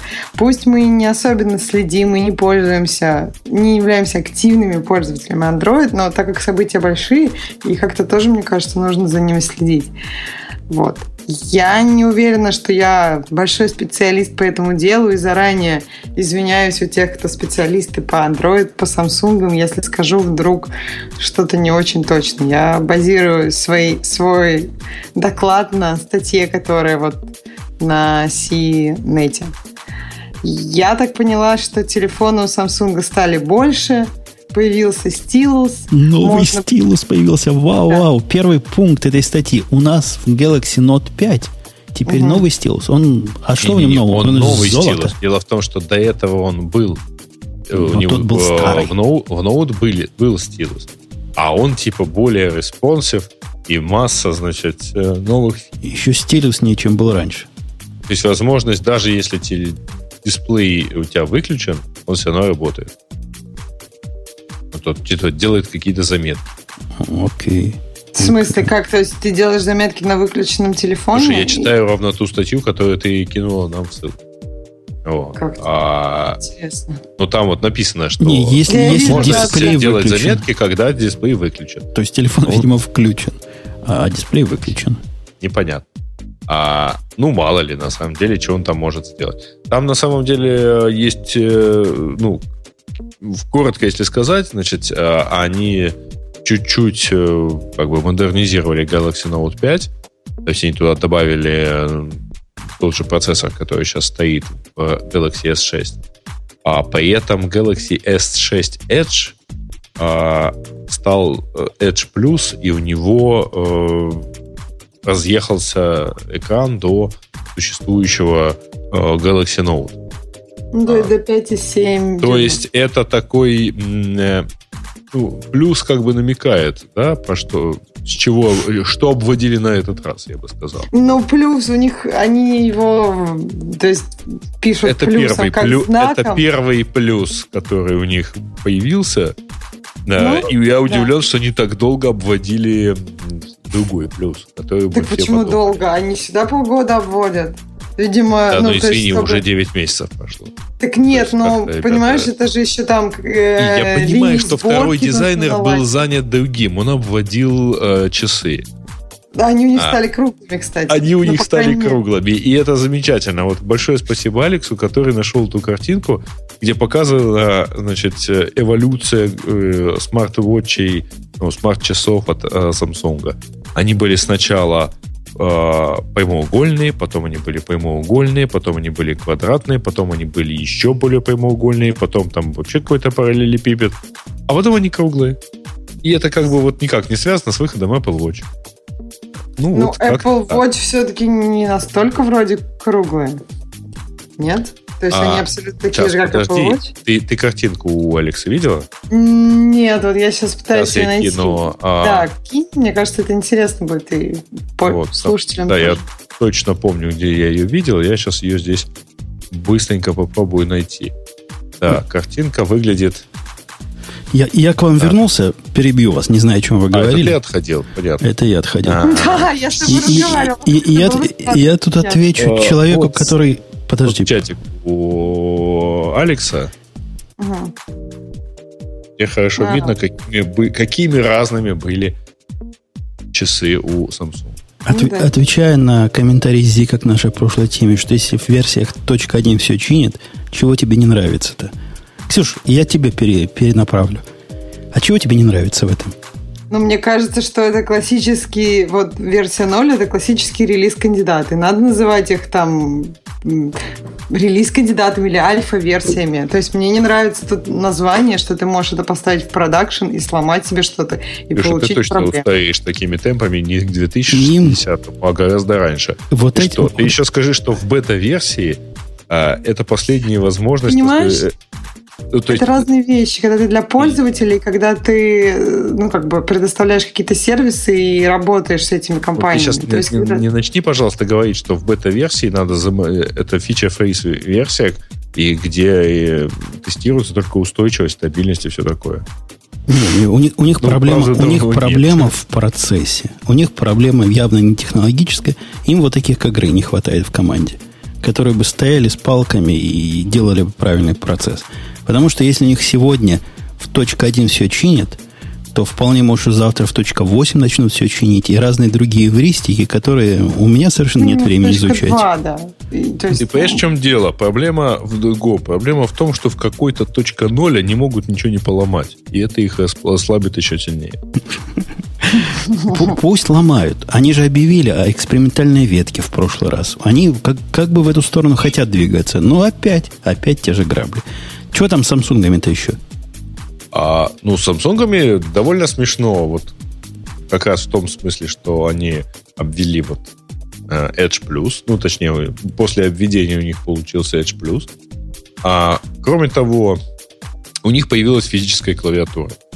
А, многие сравнивают это с BlackBerry. Я бы это сравнил... э, Жень, ты же видел наверняка, у вас продаются вот эти вот клавиатуры, а, типа, по-моему, называются они, для айфонов. Ну, для Ну, пятых. подожди, это кейс. Ты, ты сказал физическая клавиатура, и можно было подумать, что новый там этот Edge Plus физической клавиатурой. Но это не, неправда. Я просто не закончил это э, говорить. Да, это, Ну, это дополнительный кейс. А, то есть это дополнительная приставка, в которую вставляется, значит, а, смартфон, и у вас появляется физическая клавиатура. Я говорю как раз про то, что а, есть аналогичная, правда, это third-party кла- э, party клавиатура. а, по-моему, она называется Typo Keyboard, а, которая таким образом цепляется, по-моему, к пятому и к шестому. Не 6 плюс, а к шестому айфону. А, И на них наезжали, кстати говоря, BlackBerry, у них очень похожее получилось. Получился дизайн, но они тупо взяли почти BlackBerry клавиатуру. А, ну, не знаю. Если к чему-то типа э, Galaxy S6 добавить еще и клавиатуру, это будет монстр. По-моему. Не? Меня еще удивляет, что один из фич нового телефона, А, как они... не- Ой, да, да, да, да, да. Ну, раска... да скажи, что они... Э, Дело в том, что я сейчас вспомнил, что мне это напоминает. Когда-то очень давно я имел глупость купить себе э, смартфон. Смартфон назывался Fujitsu Siemens А. э, Lux. А, Да, и это тоже был не это был не на ладони, ну то есть у Это меня был был под- КПК, не не не да? это не был э, вот как раз PDA, да, э, А, э, мгм. с сенсором и так далее. Нет. Это был Windows Mobile смартфон, то есть с телефоном внутри, а с разрешением 240 на 240 и с физической клавиатурой. То есть это такой кирпич, которым реально можно было постараться и попробовать кого-то убить. Я бы, слово, тем разработчикам этого девайса страшно повезло, что за три месяца, которыми я этим девайсом пользовался, никто рядом не стоял даже а точно бы поебил бы прямо их бы, их бы девайсом. Потому что это была сильно увесистая штука. 250 грамм, по-моему. Вроде. А, это была физическая неудобная клавиатура с малым ходом. То есть ничего близкого BlackBerry там, в принципе, не было. Она была плохо русифицирована, хотя продавалась там со всеми стандартами и так далее. А экран 240 на 240 Windows Mobile поддерживался еще хуже, чем никогда. Ну, потому что там стандарт был 320 на 240, поэтому часть программ просто не попадала никуда. И, короче, и он жрал память. Ну, то есть я больше ни до, ни до, ни после не видел а, устройства на Windows Mobile, которое так любило сжирать свою память. А после третьего из hard reset я понял, что я так жить просто, просто не могу. Вот За два месяца меня хватило. Я ее положил. Я не помню уже, где у меня этот девайс теперь лежит. Где-то он, видимо, уже не лежит. А вот, потому что ни разу не пожалел за то, что я его вот... А, по-моему, я его продал. А, ну, короче, вот совершенно даже не помню, меня не интересует делать, сказать. Вот очень похожее устройство получается. Возможно, мощнее, возможно, но а, идея обрезать экран добавкой кейса, только чтобы у вас появилась физическая клавиатура, мне кажется, достаточно пагубной. Вот. Продолжая тему позоров, у нас сегодня позорный выпуск. Так вот, позоры. У Амазона на этой неделе случился, говорят, такой позор, такой позор. Э, обычно либо я их игнорирую, ну, потому что они происходят, видимо, ночью. Я сплю и не реагирую. И они там сами все себя чинят. Либо, наоборот, ругаюсь. В этот раз я на перепутье. Этот позор я почувствовал. Не знаю, как вы. У них то, что называется такое серьезное, серьезное падение произошло. Outage. Outage. Да? Такой серьезный outage произошел. Ссылка говорит, что page not found.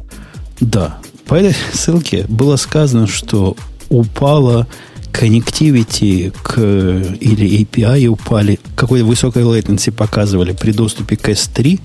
Это прямо подтвержденный факт. И кое-кто жаловался на том, что к EC2 тоже упали. Там просто в статье была куча ошибок. EC2 они почему-то EC3 называли.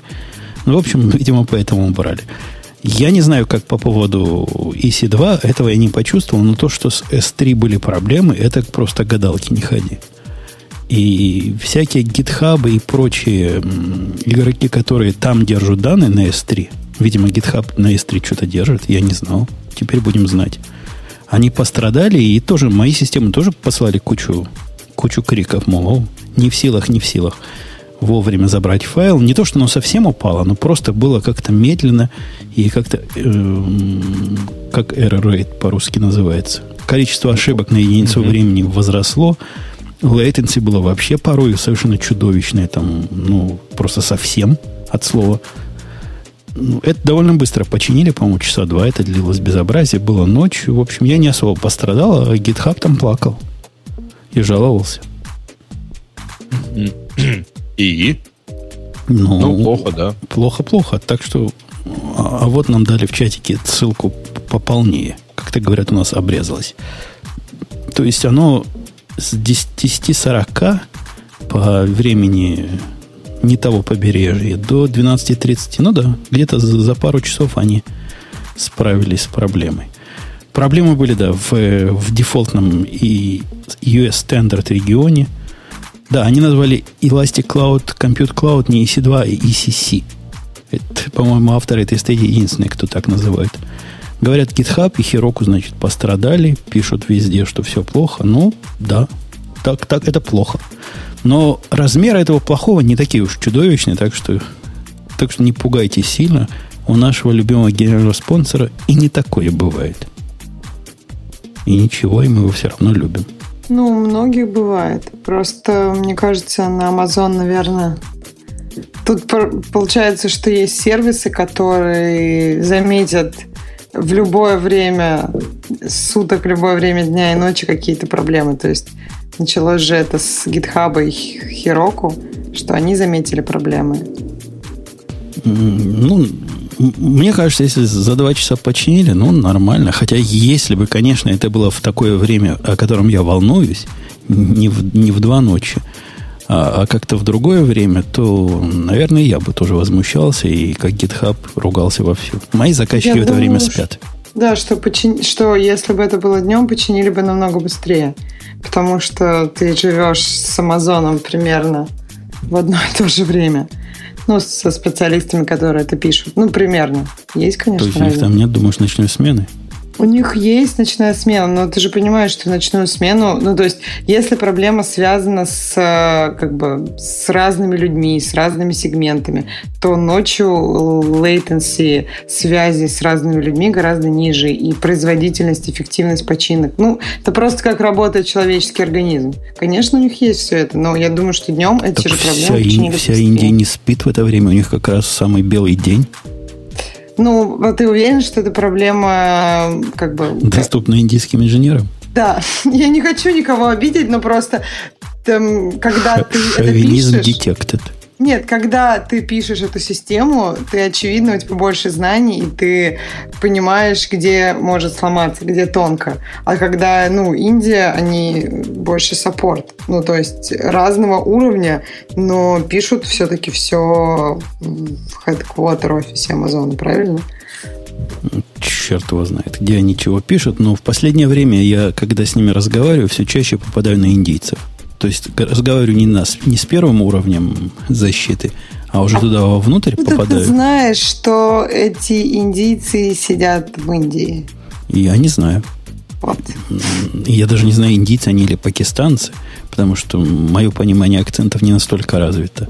Когда хочешь... Но раньше... Выясняй, ты не хочешь этого знать. Когда Но раньше такого не было. Амазона, как бы чувствуешь себя немножко в Индии или в Пакистане, потому что, ну, очень много То есть, как бы... Грей, это... Грей, ну как ты упустил в этот момент шутку сказать? Частушку мимо тещиного дома. Ну, даже Бобук бы рассказал в этот момент. Это популярно. А тут мимо Амазона проходит. Что, ну, нельзя ходить мимо Амазона? Можно, ну, конечно. И можно. возле, возле Всем можно. дома Я мимо, можно. мимо докера стараюсь не ходить. Так у меня просто в хлебный магазин идешь, и Амазон. И тут на тебе Амазон.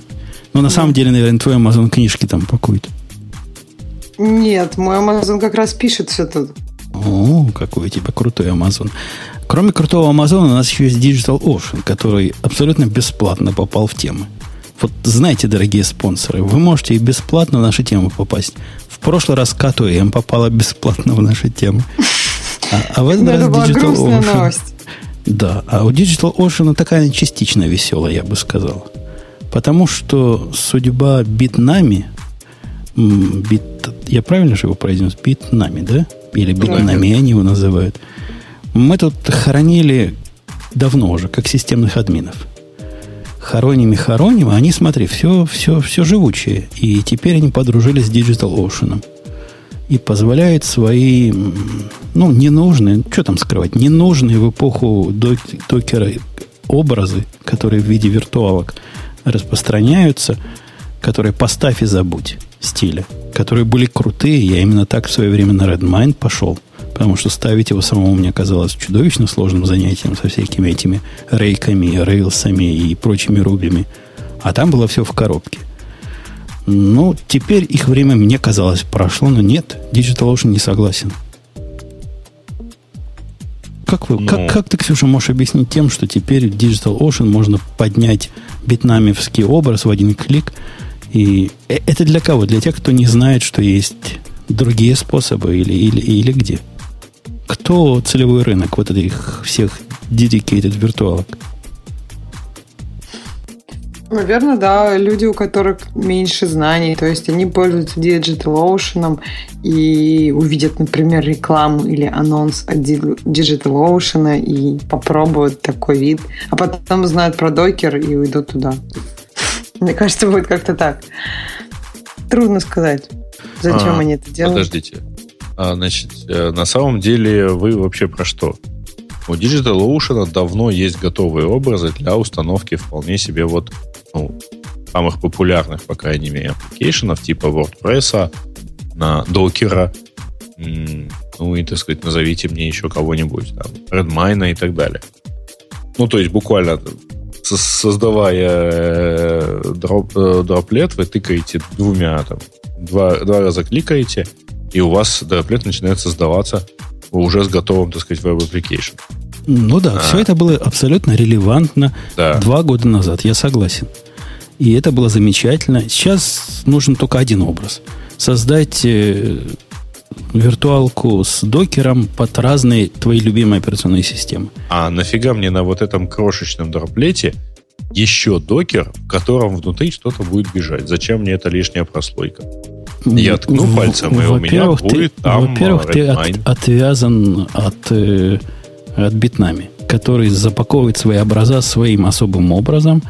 И для того, чтобы убрать их рекламу и ссылки на них, а зачем нам ссылки в своих продакшн-системах или в домашних системах даже, придется определенный ум и, и хитрость проявить. Во-вторых, даже на 512 мегабайтном инстансе пол, плотность размещения может быть гораздо выше, чем один продукт на один сервер. Redmine, Redmine тот же самый, он не самый легкий. Но тем не менее, вместе с Redmine ты, если это засунешь контейнерами, сможешь еще 53 вещи поставить рядом. А не тратить свой замечательный, дорогущий за 5 долларов в месяц инстанс под одну задачу. Все, все, а. речь идет о плотности размещения. Да не идет она об этом речь. Ты на самом деле почему ты считаешь, что это для тебя продукт. Да нет, конечно, он не для тебя. Ты сам себе поставишь Конечно, конечно. Redmine это для, для домохозяек. Э, какая-нибудь on-cloud для домохозяек. А, и я должен, значит, два купить. Я понимаю, зачем это DigitalOcean надо. Они продадут два вместо одного. Но зачем это потребителям надо, я не ну, очень На самом понимаю. деле DigitalOcean это надо, потому что, разумеется, они не испытывают, видимо, большого желания а вот эту вот всю большую библиотеку держать, так сказать, ну, поддерживать всех, все эти образы у себя, а, это раз. Во-вторых, да, они... у них есть гораздо дешевле решение. У них сейчас есть общедоступный, как мы ранее обсудили, подписанный репозиторий всех образов в докере. Сделать интерфейс, где можно накатить такую виртуалку, в которой докер уже вбит гвоздями, и в которую ты нужный контейнер закачиваешь, но это дело совсем не сложно. Да зачем оно надо? Слушай, я... И, не, пойми, я, пожалуйста, если ты я говорю, что докером, это... это не значит, что все вокруг должно представляться образами. Иногда можно что-то решить без образа. Ну, и, напра... ну и напрасно. Нет никакого... Я говорю, что это напрасно, и это какой-то зряшный путь и потрата человеческого мозга на ерунду. Закатывать целиком виртуалку – это какой-то не наш путь. Уже два года не наш путь. Ну, не твой, да не наш всех разумных людей. Вот меня, Ксюши. И, и все. все. И все, да. И все в этом подкасте. Скажу политически корректно. Не только в подкасте. Короче, вы можете теперь в один клик еще больше программ поставить. То есть все, что в Вьетнаме доступно, а доступны там хорошие, полезные, молодцы, они делают серьезную работу. То есть красавцы. Можно, теперь, можно теперь и отнести еще Digital получить э, до двух месяцев бесплатно э, с их промокодом. Ну, на самом деле, зачем вам два месяца бесплатно, если вы эти два же месяца можете получить от нас? Не, ответ на вопрос NKT спрашивает совершенно зряшный вопрос. А почему деп-пакет не поставить, в чем проблема? Проблема в том, что деп-пакет вам поставит... Ну, во-первых, надо не один деп-пакет, а каким-нибудь апкетом зависимости вытаскивать. Во-вторых, потом все это надо как-то настроить разумно. В-третьих, этому как-то надо параметры все нужные передать. А в-четвертых, если вы поставите несколько таких деп-пакетов, которые между собой начнут за что-то конфликтовать, вам установка из деп-пакетов не покажется радостью. Ну, не в общем... говоря уже о том, что можно просто поставить туда дженту и мержить весь world. А, дженту, ну да, строить все. В, в общем, там не так все просто, и не зря докер придумали. Он не, не совсем может, чтобы замена пакетных менеджеров, чтобы, чтобы у вас не возникало такой иллюзии. Это несколько другого уровня средства. Оно сравнимо скорее вот с этим решением, которое DigitalOcean с битнами придумал, но позволяет несколько таких хреней в единицу мощности засунуть, вместо того, чтобы засовывать одну. Ну, Ксюша поняла, да? Ксюша, ты все поняла? Конечно. Окей. И следующую тему я тебе дам выбрать, потому что ты почему-то молчишь последние 7 минут. Я засекал. А мы обсуждали уже, что э, еще один скандал. У нас сегодня скандал за скандалом. Что Lenovo опять сделала подарок всем своим Непотребное. Да, непотребное. С, с этими, я опять же не, не шовинист, но с этими китайцами ухо надо востро держать. Да, то есть все, я так понимаю, что большинство вот, йога планшет или йога-компьютер, как йога-лэптоп, стал достаточно популярен. То есть я уже неоднократно слышала, что многие задумываются или хотят его купить. Ну, то есть вот машины йога и Flex, э, которые э, работают с Windows 7, 8 и 8.1, они э, как бы они все подвержены вот этой уязвимости. То есть я так понимаю, что Lenovo в очередной раз даже э, в очередной раз добавила софт, который переписывает, я так понимаю, виндовые файлы. И даже если ты установил чистую Windows, и когда этот компьютер вошел в сеть, он идет на сервер Lenovo и переписывает э, файлы винды. И так как в этих в этом софте есть некоторая уязвимость, то очень легко подхватить проблемы и заставить эти компьютеры переписать ненужные файлы Windows и сделать из вашего компьютера э, вредоносный элемент. Я так понимаю, вот примерно так. Тут, тут трудно, насколько легко это сказать, но то, что его починить самому непросто, это факт. Речь идет о LSE, Lenovo Service Engine, который, судя по всему, живет на уровне таком низкопрограммном. Они это прямо в BIOS компьютера засунули, эта балалайка умеет вам, вас, вас пачить так, как она считает нужным. Возможно, идея была ну, без всякой задней Благая. мысли, да. Да. Хотели ставить правильные драйвера, хотели добиться совместимости. Может, хотели собрать, да не может, а наверняка хотели собрать какие-то э, статистики об использовании. В общем, такие, конечно, анонимные, поскольку они честные китайцы, не то, что те другие китайцы. Честный китаец, мне кажется, это немножко шутка, но окей.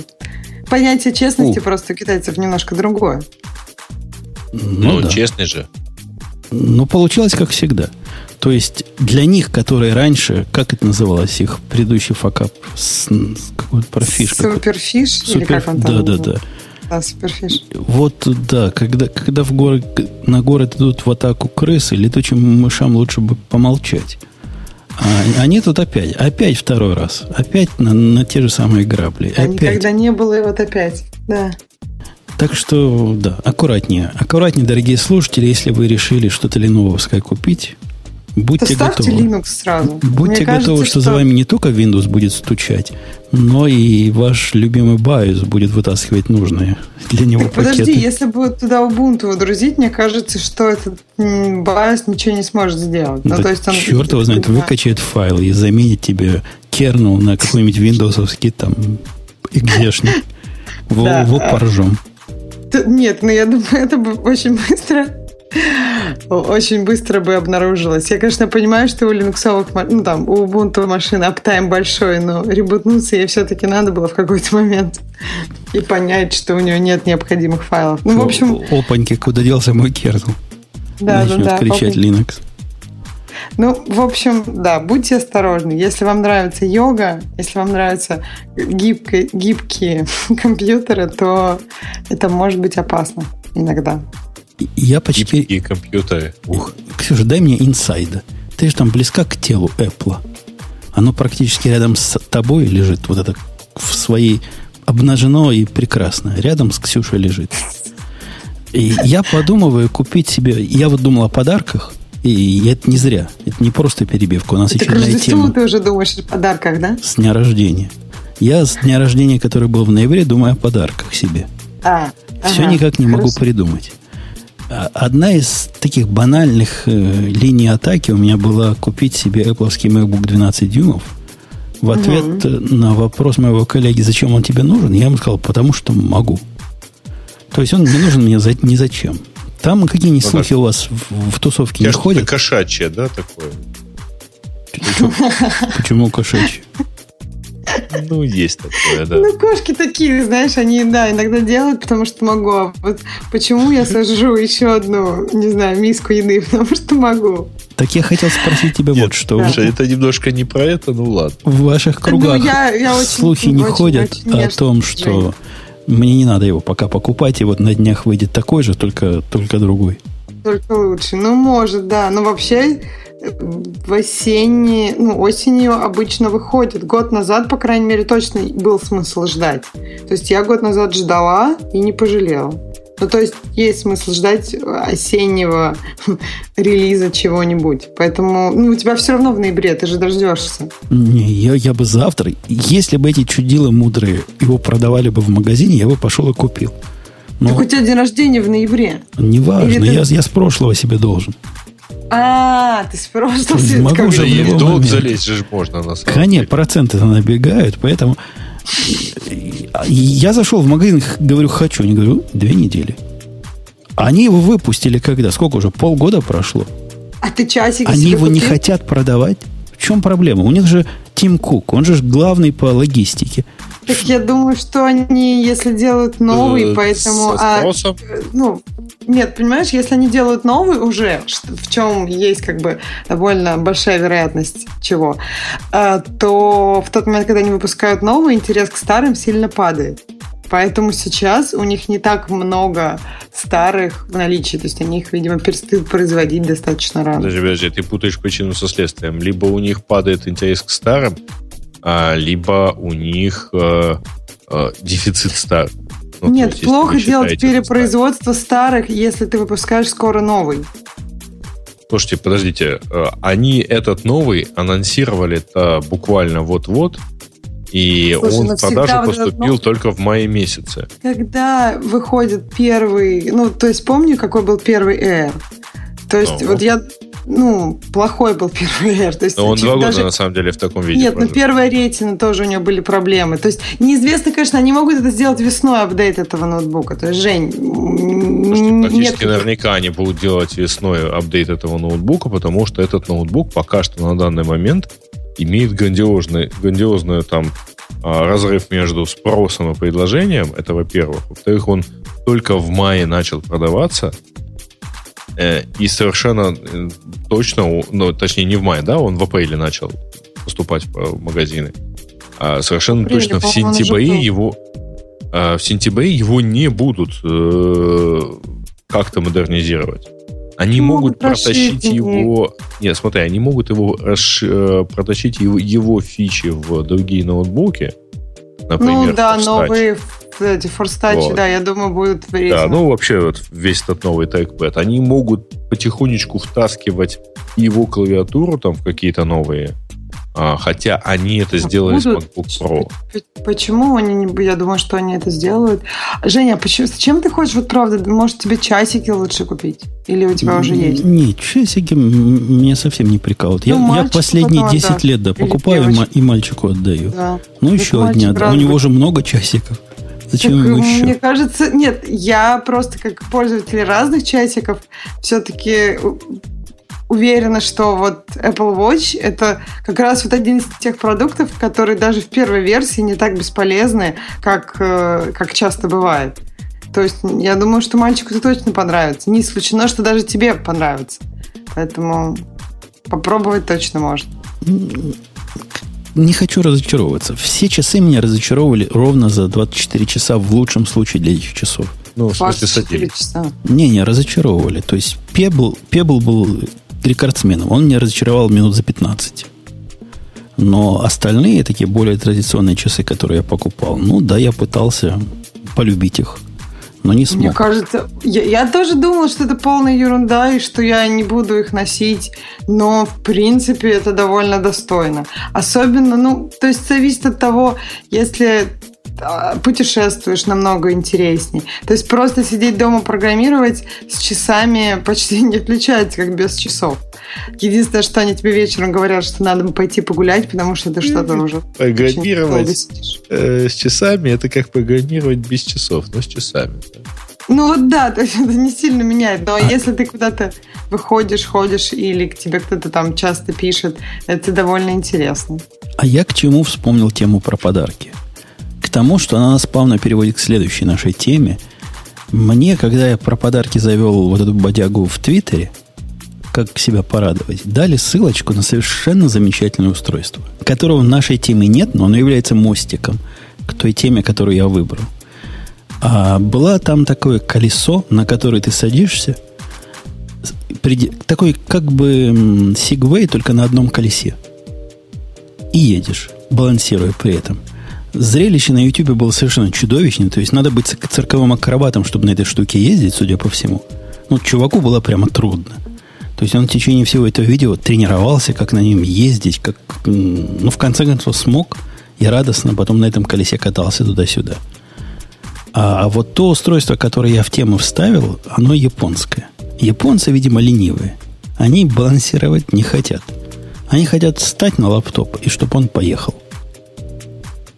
Японцы, по-моему, А, большие затейники. Это вот просто, я всегда, когда вижу что-то японское, у меня только вот эта мысль.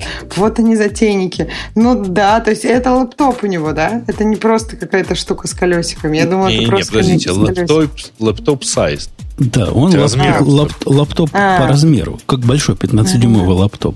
Ну, он То есть тяжеленный, про- я программировать думаю, на нем нельзя, но зато в нем есть Жаль. колесики. Но он там 2,5 кило, 2-3 килограмма. Да? Ох, я тут вижу, как они, видимо, пытаются показать, как здорово он справляется с препятствиями, но препятствия у них тут, наверное, один сантиметр. Ну, то есть любая ямка на дороге А, в... а представь в Европе по автобанам на них, о, не то что в этой Америке, по плохим дорогам. Ну, да, наверное, только это вот, да, в Европе и в Японии, возможно, где вот это, наверное, по японским меркам просто, я не знаю, вопиющее безобразие, там даже травка где-то выбивается. А в Америке России это вообще хорошая дорога что ему не нравится. -то. Ну, в общем, мне кажется, классная штука, но надо, чтобы было идеальное покрытие. Штука это выглядит как платформа для тех, кто нас слушает, а не смотрит, потому что посмотреть-то особо некуда. Э, платформа с колесиками, на которой ты можешь встать, оно поедет. С которой ты спрыгнешь или сойдешь, ну, спрыгнуть, она двигается с скоростью 10 км в час, то есть сошел с нее – оно Подожди, не едет. А нет такого тут, например, вот как не Segway, не у Segway, а тоже таких платформ есть, э, ну как сказать, есть пульт управления. То есть он у тебя в руках, и ты говоришь ей ехать, говоришь ей остановиться и сходишь. Не-не, а оно, оно похоже, понимает. Не, она работает как Segway. Ты наклоняешься вперед, и она едет. Наклоняешься, на, отклоняешься а, вот. назад, она останавливается. Судя по всему, так. Да-да. Интересная идея. Во-первых, для того, чтобы на такой плоской платформе ездить, не надо учиться цирковым трюкам, в отличие от того колеса. То есть ну, там, вообще, там представляете, знаешь, колесо, это... колесо, даже которое с, с гироскопом. Mm. На него залезть вначале, это ж надо... Ну, колесо это вообще, это, конечно, это, ну, не, не для всех, это понятно. Эта штука, она более, ну, для широкого круга но людей. Но она, знаете, для чего? Она для м- кампусов компаний.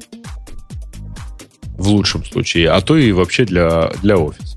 Почему для офиса? Ну, ну вот смотри, мы с Ксюшей живем, живем на таком расстоянии от магазинов, что пешком не дойдешь. Я не знаю, как у Ксюши, а у меня не ну, дойдешь. Ну, подожди. Сколько у тебя до магазинов расстояние? Пешком не дойдешь. То есть, сколько по расстоянию, сколько? Ну, ну мили две ну, в каждую километров. сторону, да. Мили две, то есть, да, 5 километров. Ну, ну ты будешь ехать полчаса вот этой вот фигней и смотри. И это будет на самом деле тяжелее, чем э, если ты будешь идти. Да почему тяжелее? Я стою, оно едет. А, нет, что тяжело? Понимаешь, в чем дело? Оно, э, нет, оно тяжелее, потому что а, ты, оно едет, а, и оно все-таки действительно, судя по всему, очень критично к, к качеству покрытия. Ну, Я как буду, раз с этой точки зрения говорю, буду, выбир, что это, буду выбирать всего, оптимальные дороги. Ну, что поделать? Ну, правда, ты же не выберешь это, этих оптимальных дорог. Ну, я могу представить какой-нибудь недорожный вариант с ребристыми колесами от Хаммера. Ну, да, с большими ребристыми колесами. Мне кажется, велосипед все-таки, старый добрый велосипед, все-таки, ну, в какой-то Рулит. степени может быть удобнее. Несмотря на Но то, что велосипед, его надо куда-то велосипед требует тренировки. Вот моя жена, например, на велосипедах не умеет ездить. Ты думаешь, на такой штуке будет намного легче? То есть, мне на кажется, такой штуке есть... любой может ехать, мне кажется. Там у них на, а на рекламе какие-нибудь совсем уж старенькие ездят на этих штуках. Велосипед надо ну, на весе держать. Целое дело. Это какая-то наука, которая не всем доступна, видимо. Ну, мне кажется, что это тоже придется отношении. немножко, ну как... И потом, извини, за 800 долларов. 800 долларов? Э, я думаю, что ты вполне можешь за 800 долларов жене личного рикшу нанять. Который нанять, на этом же самом велосипеде... учителя а, для вождения велосипеда.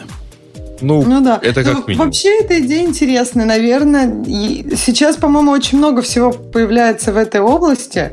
То есть часто можно увидеть, что люди уже стоят на таких платформочках. Может быть, это, это, ну, в какой-то момент... показывал, кстати говоря, ховерборд. Может быть, на нем лучше?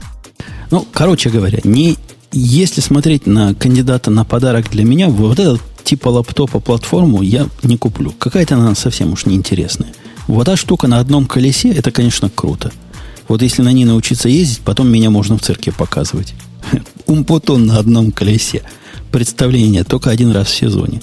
А на это не, никакого кайфа нет, поэтому не пойдет. Я уж скорее посмотрю, я публиковал фотографии в Твиттере – а трехколесных, э, я даже не могу их назвать мотоциклами, но вот такие открытые трехколесные устройства, в которых ты сидишь и едешь. А некоторые даже двухместные. Говорят, их в Канаде производят, такие трициклы. Вот такая штука прикольная. Выглядит, как будто Бэтмен приехал в город.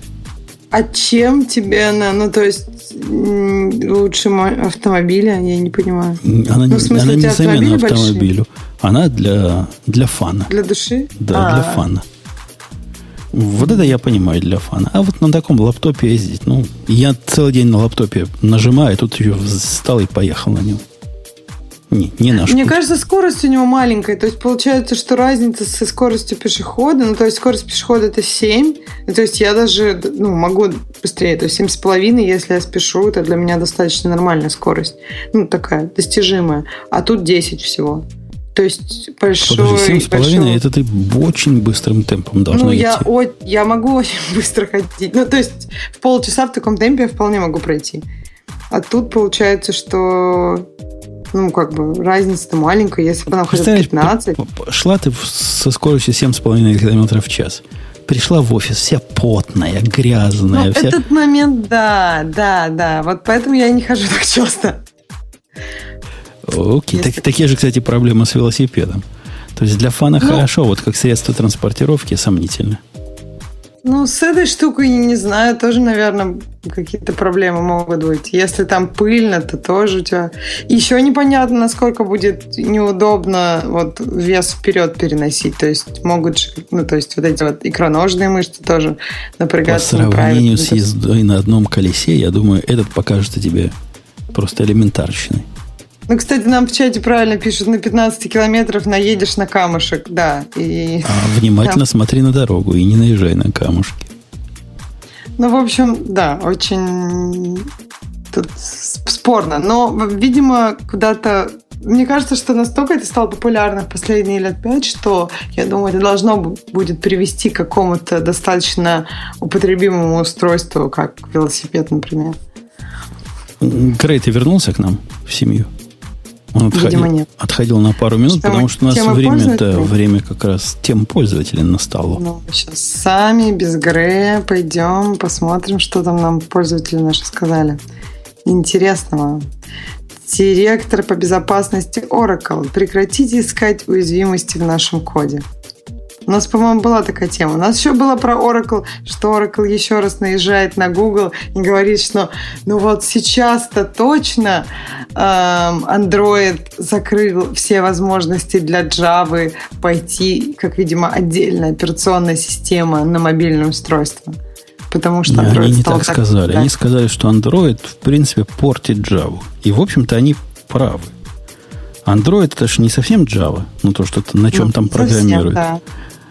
И это не совсем, во-первых, не в русле современной Java идет. То есть про Java 8, совместимость с Java 8 там вообще даже куры не балакают. А с точки зрения Oracle, это совершенно понятная фрагментация рынка программистов на Java, которую они культивируют и курируют, и которые они стараются переводить на относительно современные версии со всеми своими силами. А, а тут ну, прямо Google скажем, против. неплохо выходит. Ну, то есть ты считаешь, что весь Enterprise пишет на восьмерке сейчас, и только под Android люди мучаются там Ну, на старых версиях? Enterprise обычно на версию отстает, но э, такого Enterprise, который пишет на шестой версии, ну, на шестой версии из продуктов, которые мне попадаются на глаза постоянно, только э, IntelliJ IDEA. Больше мне такие продукты не попадаются. Ну, кроме своих каких-то старых, которые дешевле содержать как есть, чем трогать. А так, в принципе, они тебя заставляют. Они делают все, что могут. У них короткое время жизни этих старых версий. Они их быстро довольно убивают. Они двигают прогресс как могут. А В этом смысле я не могу камень в Oracle кинуть. Молодцы.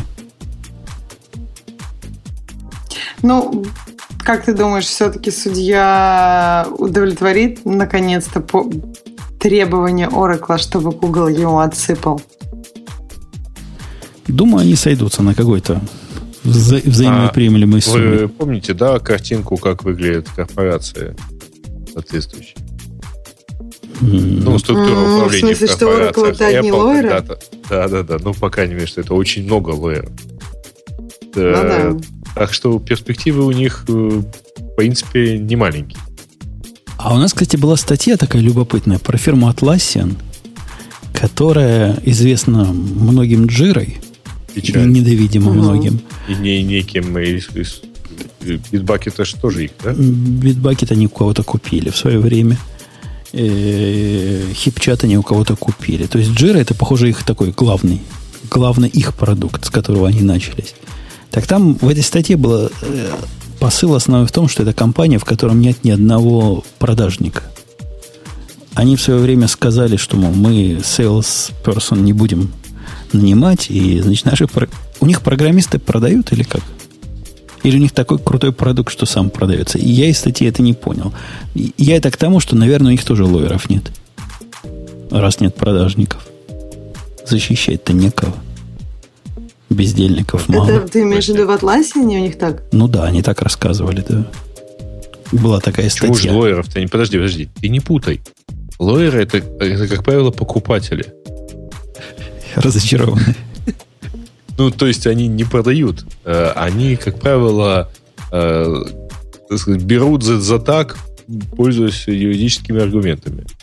Ну, как-то вот, вот, вот в этом смысле. Статья от Oracle, которую мы, судя по всему, не читали ни в наших темах, ни в темах наших слушателей, о том, что они э, пеняют на сообщество, которое пытается их всячески обидеть. Нет, там на самом целью. деле э, какой-то довольно странный пост у них в блоге, который в итоге удалили от их директора по безопасности про то, что она вообще говоря детективы тут пишет, но вот еще она очень много пишет писем пользователям, и э, в целом типа позиция такова, что если вы э, нам сообщаете о багах, которые нашли, так сказать, исключительно, а, знаешь, забравшись на шкафчик и выгнув шею, то, пожалуйста, перестаньте забираться на шкафчик. Ну, то есть это как бы не баг, потому что вы занимаетесь реверс-инженерингом. Ну, то есть если вы занимаетесь. А если вы находите баг только путем использования реверс-инженеринга, пожалуйста, не делайте так больше. Это, собственно, все, по-моему, содержание этого замечательного письма. И, видимо, оно повисело несколько часов, его потом удалили, и теперь комментируют в том духе, что, ну, не, на самом деле мы так уж к пользователям плохо не относимся. Не, ну тетка что-то перекурила. Мне тоже кажется, переписал детективов с сестрой. Я сейчас читаю даже эту статью, что там она сказала, что писать детективы вместе с сестрой намного интереснее, чем переписываться с пользователями. Нет, ну Это это, вообще понятное странно. дело. И Она, Ну, просто, окей, да. она же не Вот отвечает на письма читателей, поскольку их нету. Я имею в виду этих детективов. Представляешь, если бы ей писали что-нибудь про эти детективы, вот бы хакнули детектив, да. Ваш чувак не тем калибром выстрелил. 38-я пуля не влезет туда, куда вы пытались 22-й калибр засунуть. Да, особенно когда вы пытаетесь сделать из нее 8 выстрелов подряд, а потом еще пристрелить двух главных героев, да? Именно, именно. Особенно если у вас револьвер. Э, в общем, ерунду какую-то написала она. Ну, всякий-всякий пишет иногда ерунду. Мы сегодня обсуждали, что он Касперский про, про медведей с балалайками выдал. пишет. А, а Э. тут и в Oracle тоже. Что Так, там дальше? на темах пользователей, да? Да. Да. Ну, тогда можно пропускать то, что мы уже пообсуждали. Вот есть тема про украинских хакеров, которые 700 миллионов долларов заработали на доступом к пресс-релизам. А, я ее читал, это одна из немногих тем, которые я читал до того, как.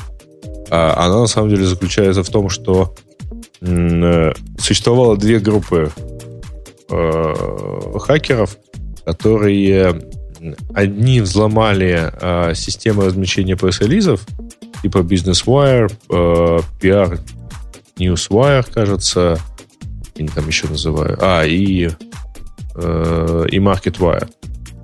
А поскольку э, это, служ- э, это служба распространения пресс-релизов, а они получают пресс-релизы, по идее, несколько заранее, до публикации, потому что ну, они как бы туда заранее загружаются. А, и вот пользуясь тем, Жень, тебе это должно быть близко, да, пользуясь тем, что у них был доступ к пресс-релизам компании о финансовых результатах до их официального публикования, они играли э, на бирже ну, в расчете, там, пытаясь предугадать, куда, что, как пойдет. Вот заработали аж Даже не миллион долларов. Это, это знать. Это нарушение. Оно Нет, называется... это инсайдерские, это, во-первых, незаконный доступ к информации, во-вторых, это инсайдерская торговля. Не, это не инсайдерская торговля. Инсайдерская торговля, если бы это были работники этих фирм. А это называется ahead of news, то есть впереди новостей. Эта хрень является ре- реально наказуемым преступлением.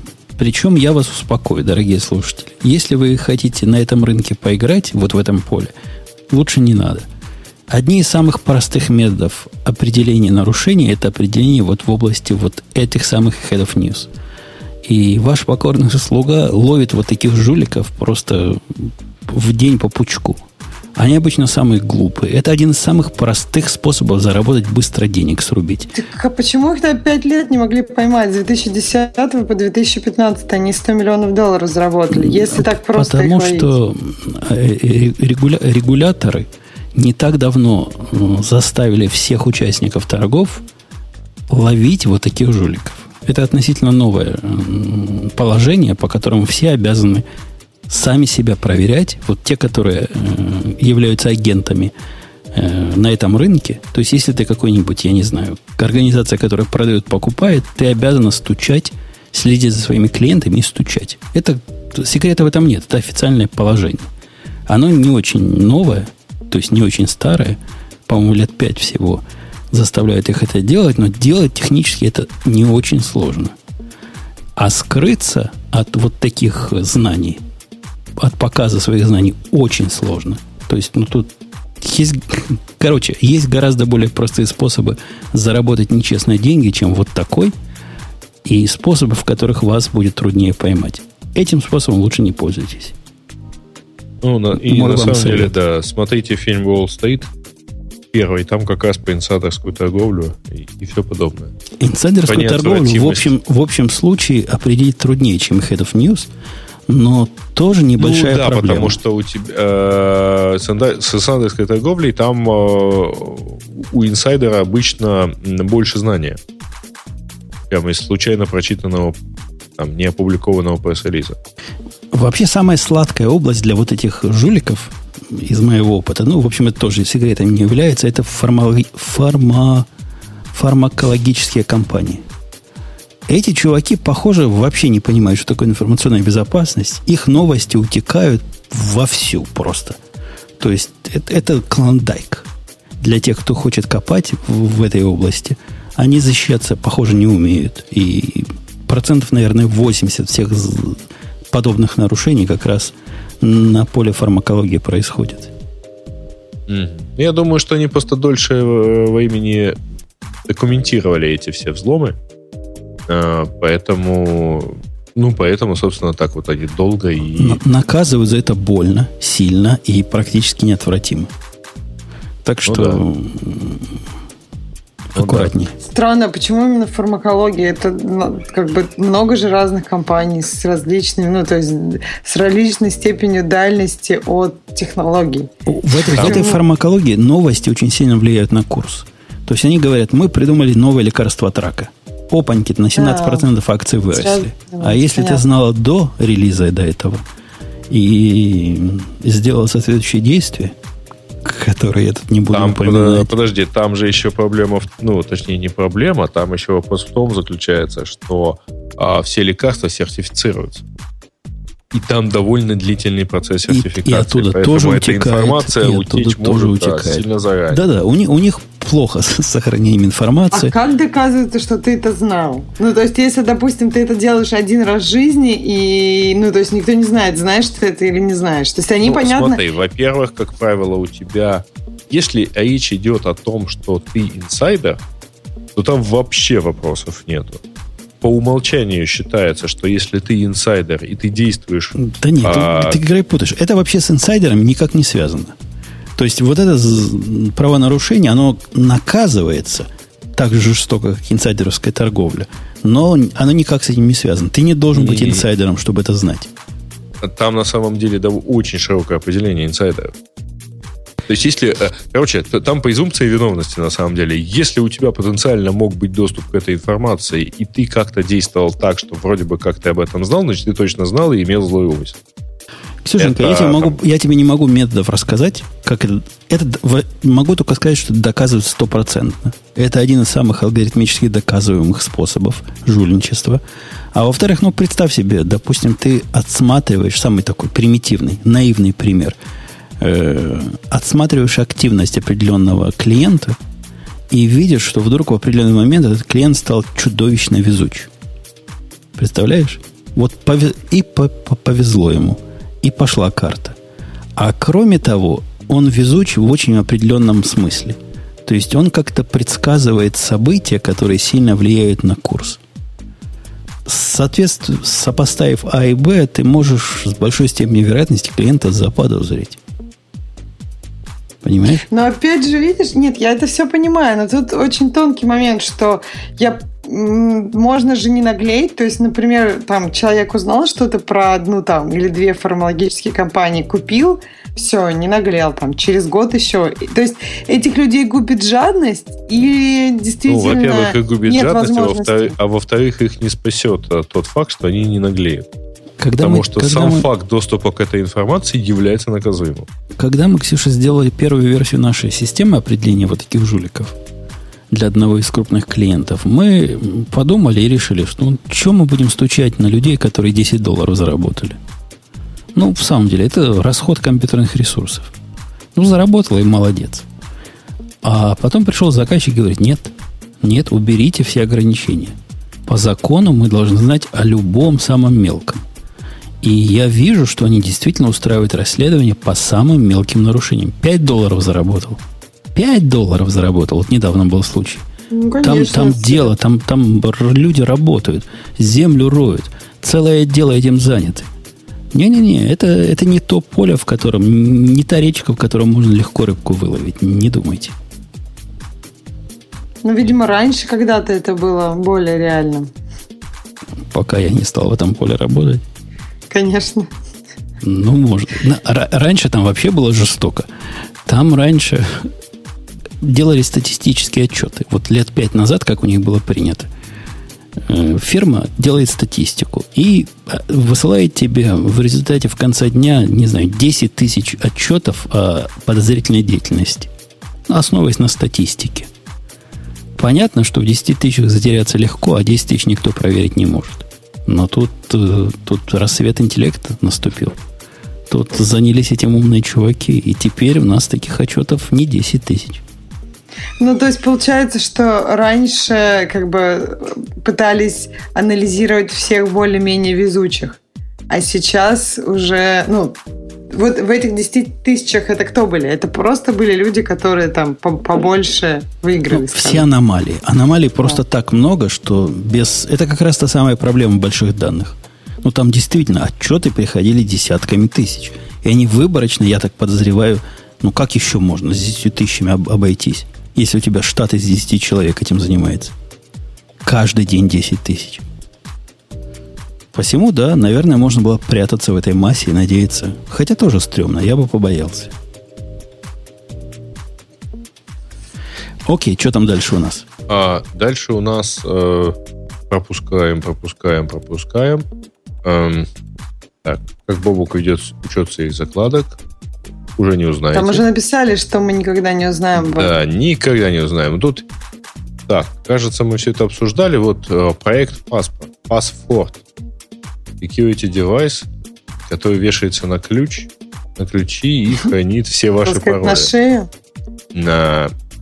Не-не-не, тут вот на фотографиях на Кикстартере а, А, это действительно такой байлочек, который можно... Не очень понятно, как он передает, видимо, по Bluetooth.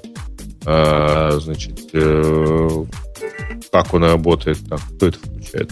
У вас или у меня? Да ты, наверное, я запустил. То есть это устройство для второго шага аутентикации, правильно я понимаю? Не-не-не, по-моему, это просто для хранения э, паролей. То есть как One Password только на отдельном устройстве? Да. И как-то ты там выбираешь, ну вот я сейчас, это была я, я, я не думала, что вы услышите эту понятно. музыку. Да, А, получилось, что там ты на вот этом брелочке ты выбираешь, например, там какой-то фрукт, и оно по Bluetooth передает твой пароль. Ты выбираешь, что ты в данном случае тебе в Фейсбуке, и тебе надо там за- законнектиться туда. Ну, Правда, на интересно, экране- что...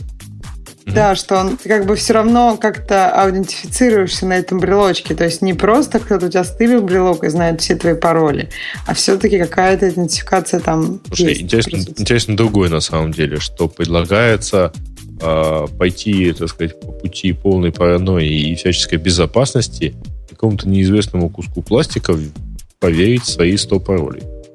Да? Ну, прикольно. Ты можешь вокруг этого пластика походить. Ты видел, как шпионы, когда проверяют, нет ли за ними слежки? Они с такими специальными Шапочку из приборами. фольги, да? приборами ходит и смотрит, не шумит ли приемник при этом. Вот поднеси к приемнику вот эту пластиковую штуку. Если не шумит, значит про тебя ничего не, не отсылает. Все ж просто. Ну, короче, я, как я понимаю, не запуская никаких из, э, ну, никаких роликов, э, насколько я понимаю, это такой девайс, а, тире э, внешнее устройство для хранения базы данных вот любой парольной тулзы типа OnePassword или LastPass. Как-то так.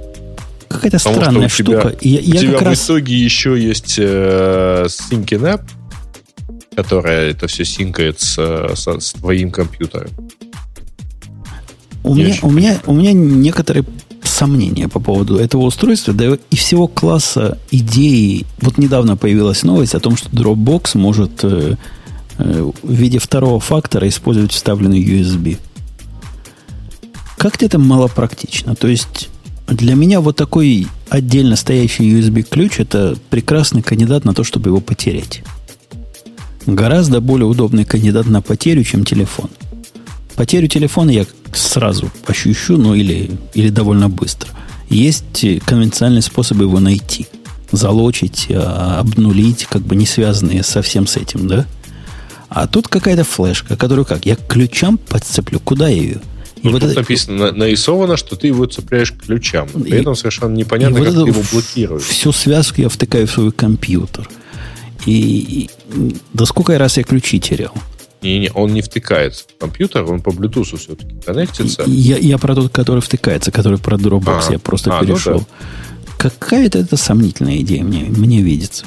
Если уже есть телефон, печально. зачем еще второй, второе совсем, железное устройство? Совсем печально. Он, он же на батарейке. Его заезжать пойдет. Ну, подожди. У меня и открыватель машины на батарейке, который я никогда не меняю за 6 лет. Может, Правильно, я, то, я тоже, значит, э, да, но здесь написано до 7 дней.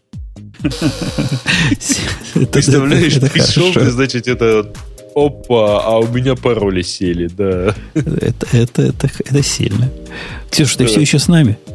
Да, мне тоже кажется, что это странный какой-то способ перенести, э, ну, создать еще какое-то третье устройство. С одной стороны, это же, ну, делается для того, чтобы невозможно было э, перехватить твои данные, если нет этого третьего физического устройства. Но просто, мне кажется, оно все идет не в ту сторону. По-моему, когда оно идет в сторону биометрических данных человека, это, по крайней мере, хоть какой-то смысл имеет, потому что ну, ты не можешь забыть свой палец где-то. Правильно? Если его не отрезали, если глаз не вынули. Это уже, ну, понимаешь, это совсем другая история, когда у тебя отрезали палец, а не когда ты сам потерял эту штуку и не заметил. То есть, если кто-то как бы готов пойти на отрезание тебе пальца, скорее всего... У, вас, у вас в Apple, Ксюшенька, с пальцами прям проблемы. Почему? Ну, потому что мне приходится следить за их чистотой. За том, чтобы они были Ты можешь всегда ввести пароль. Так, ну, если, ну, допустим, ты мокрой рукой вводишь пароль руками и все. А я видел Почему недавно проблема? сериал, по-моему, Крик называется, который очень нереалистично показал ситуацию, когда девушка в момент стресса пытается 911 нажать. Правда, по-моему, 911 можно набрать на айфоне даже залочено. Ну, да, залочено но, можно. В, но вот там считалось, что нельзя. И вот она свой палец втыкает туда, а он же потный от mm. волнения и страха, и не работает. Я ее mm. так понимаю. Я всегда в этом случае просто набираю пароль, когда, ну, то есть у меня, если, ну, то есть если у меня рука мокрая или что-то, я просто набираю пароль а. А если стресс, а если пришел убийца из крика за тобой, и тут ты пароль кажется, начнешь что... набирать? Если стресс, то можно не сообразить, как на нормальном телефоне 911 набрать. Там же тоже надо сначала там набрать какую-то, нажать, вот как на старых телефонах, тебе нажать нужно трубочку, и потом уже нажимать циферки, потому что... Ну, в общем, идея в том, что когда за тобой гонится маньяк, то сложно разобраться, какой будет самый эффективный способ в данный момент. А мы, кстати, общем, эту проблему решали дома. У нас же тоже такая проблема есть. У меня сейф, сейф, в котором лежит э, оружие, он не дактилоскопический, потому что эта хрень, как мы понимаем, плохо работает, а кнопочный. Там надо комбинацию нажать, и он открывается. И мы устраивали тут дома целые тренировки. Когда меня жена ночью будила, я пытался, значит, со сна набрать эту самую комбинацию нужную. Ну, в конце концов, И приучился. Дошло до Получается? автоматизма, да. Уже, уже вообще могу полусумрачном состоянии. Правда, в кого я потом выстрелю, вот этот вопрос. Так далеко наши эксперименты не заходили. Вот мне тоже кажется, что э, хорошо да, довести до автоматизма вот эту часть, но тренироваться в том, что ты потом попадешь по мишени, ну, можно, конечно, в кошек, я не знаю, или Не, еще м, как-нибудь. Меня, меня израильская... Стрелять меня израильская армия натренировала. Это я, наверное, куда-нибудь попаду.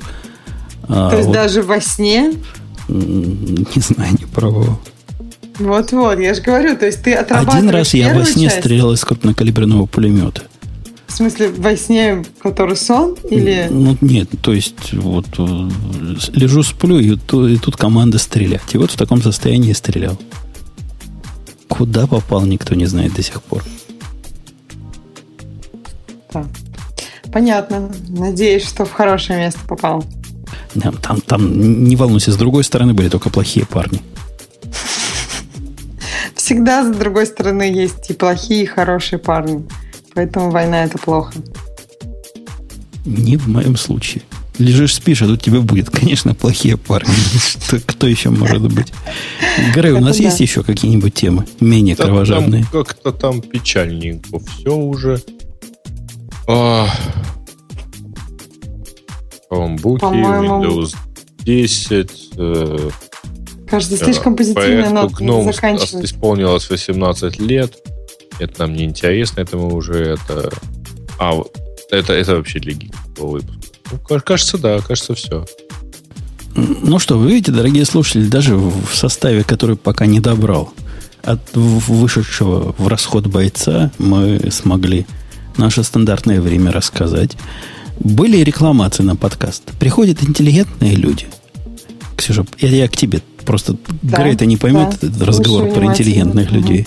И говорят, почему вы не прощаетесь? Очень некрасиво получается. Я всегда хочу спросить, ничего, что я тут в наушниках сижу без шапки и вообще иногда спиной. Не в смокинге. Да. Но не буду. Поэтому давайте попрощаемся перед тем, как я Да, включу. давай, до свидания. Пока, пока, вали. У меня всегда к ним вопрос, а почему они не здороваются, когда приходят слушать этот да. подкаст? То есть пришел, послушал, напиши в Твиттер «Здрасте, Ксюша». Ну, потом не надо писать «Кс- «Здоровайтесь, Ксюша». Я посчитаю, если 100 тысяч не насчитаю здоровьев, значит, вы, вы тоже манкируете. Тоже невежливо. Да, Тоже. невежливо. Напишите «Здрасте» Грею, Путуну, всем. Все, пока, до следующей недели. Пишите только Ксюше, пока. Пока. Пока. Это шоу создано при поддержке Digital Ocean. Digital Ocean – провайдер доступного облачного хостинга. Всего за 55 секунд и 5 долларов в месяц вы можете создать свой облачный сервер в одном из дата-центров, расположенных в Нью-Йорке, Сан-Франциско, Амстердаме и Сингапуре, и управлять им с помощью простой, интуитивно понятной панели управления или воспользоваться мощным API. Начните прямо сейчас. Введите промокод RadioDefist при регистрации и получите 10 долларов бонуса на аккаунт.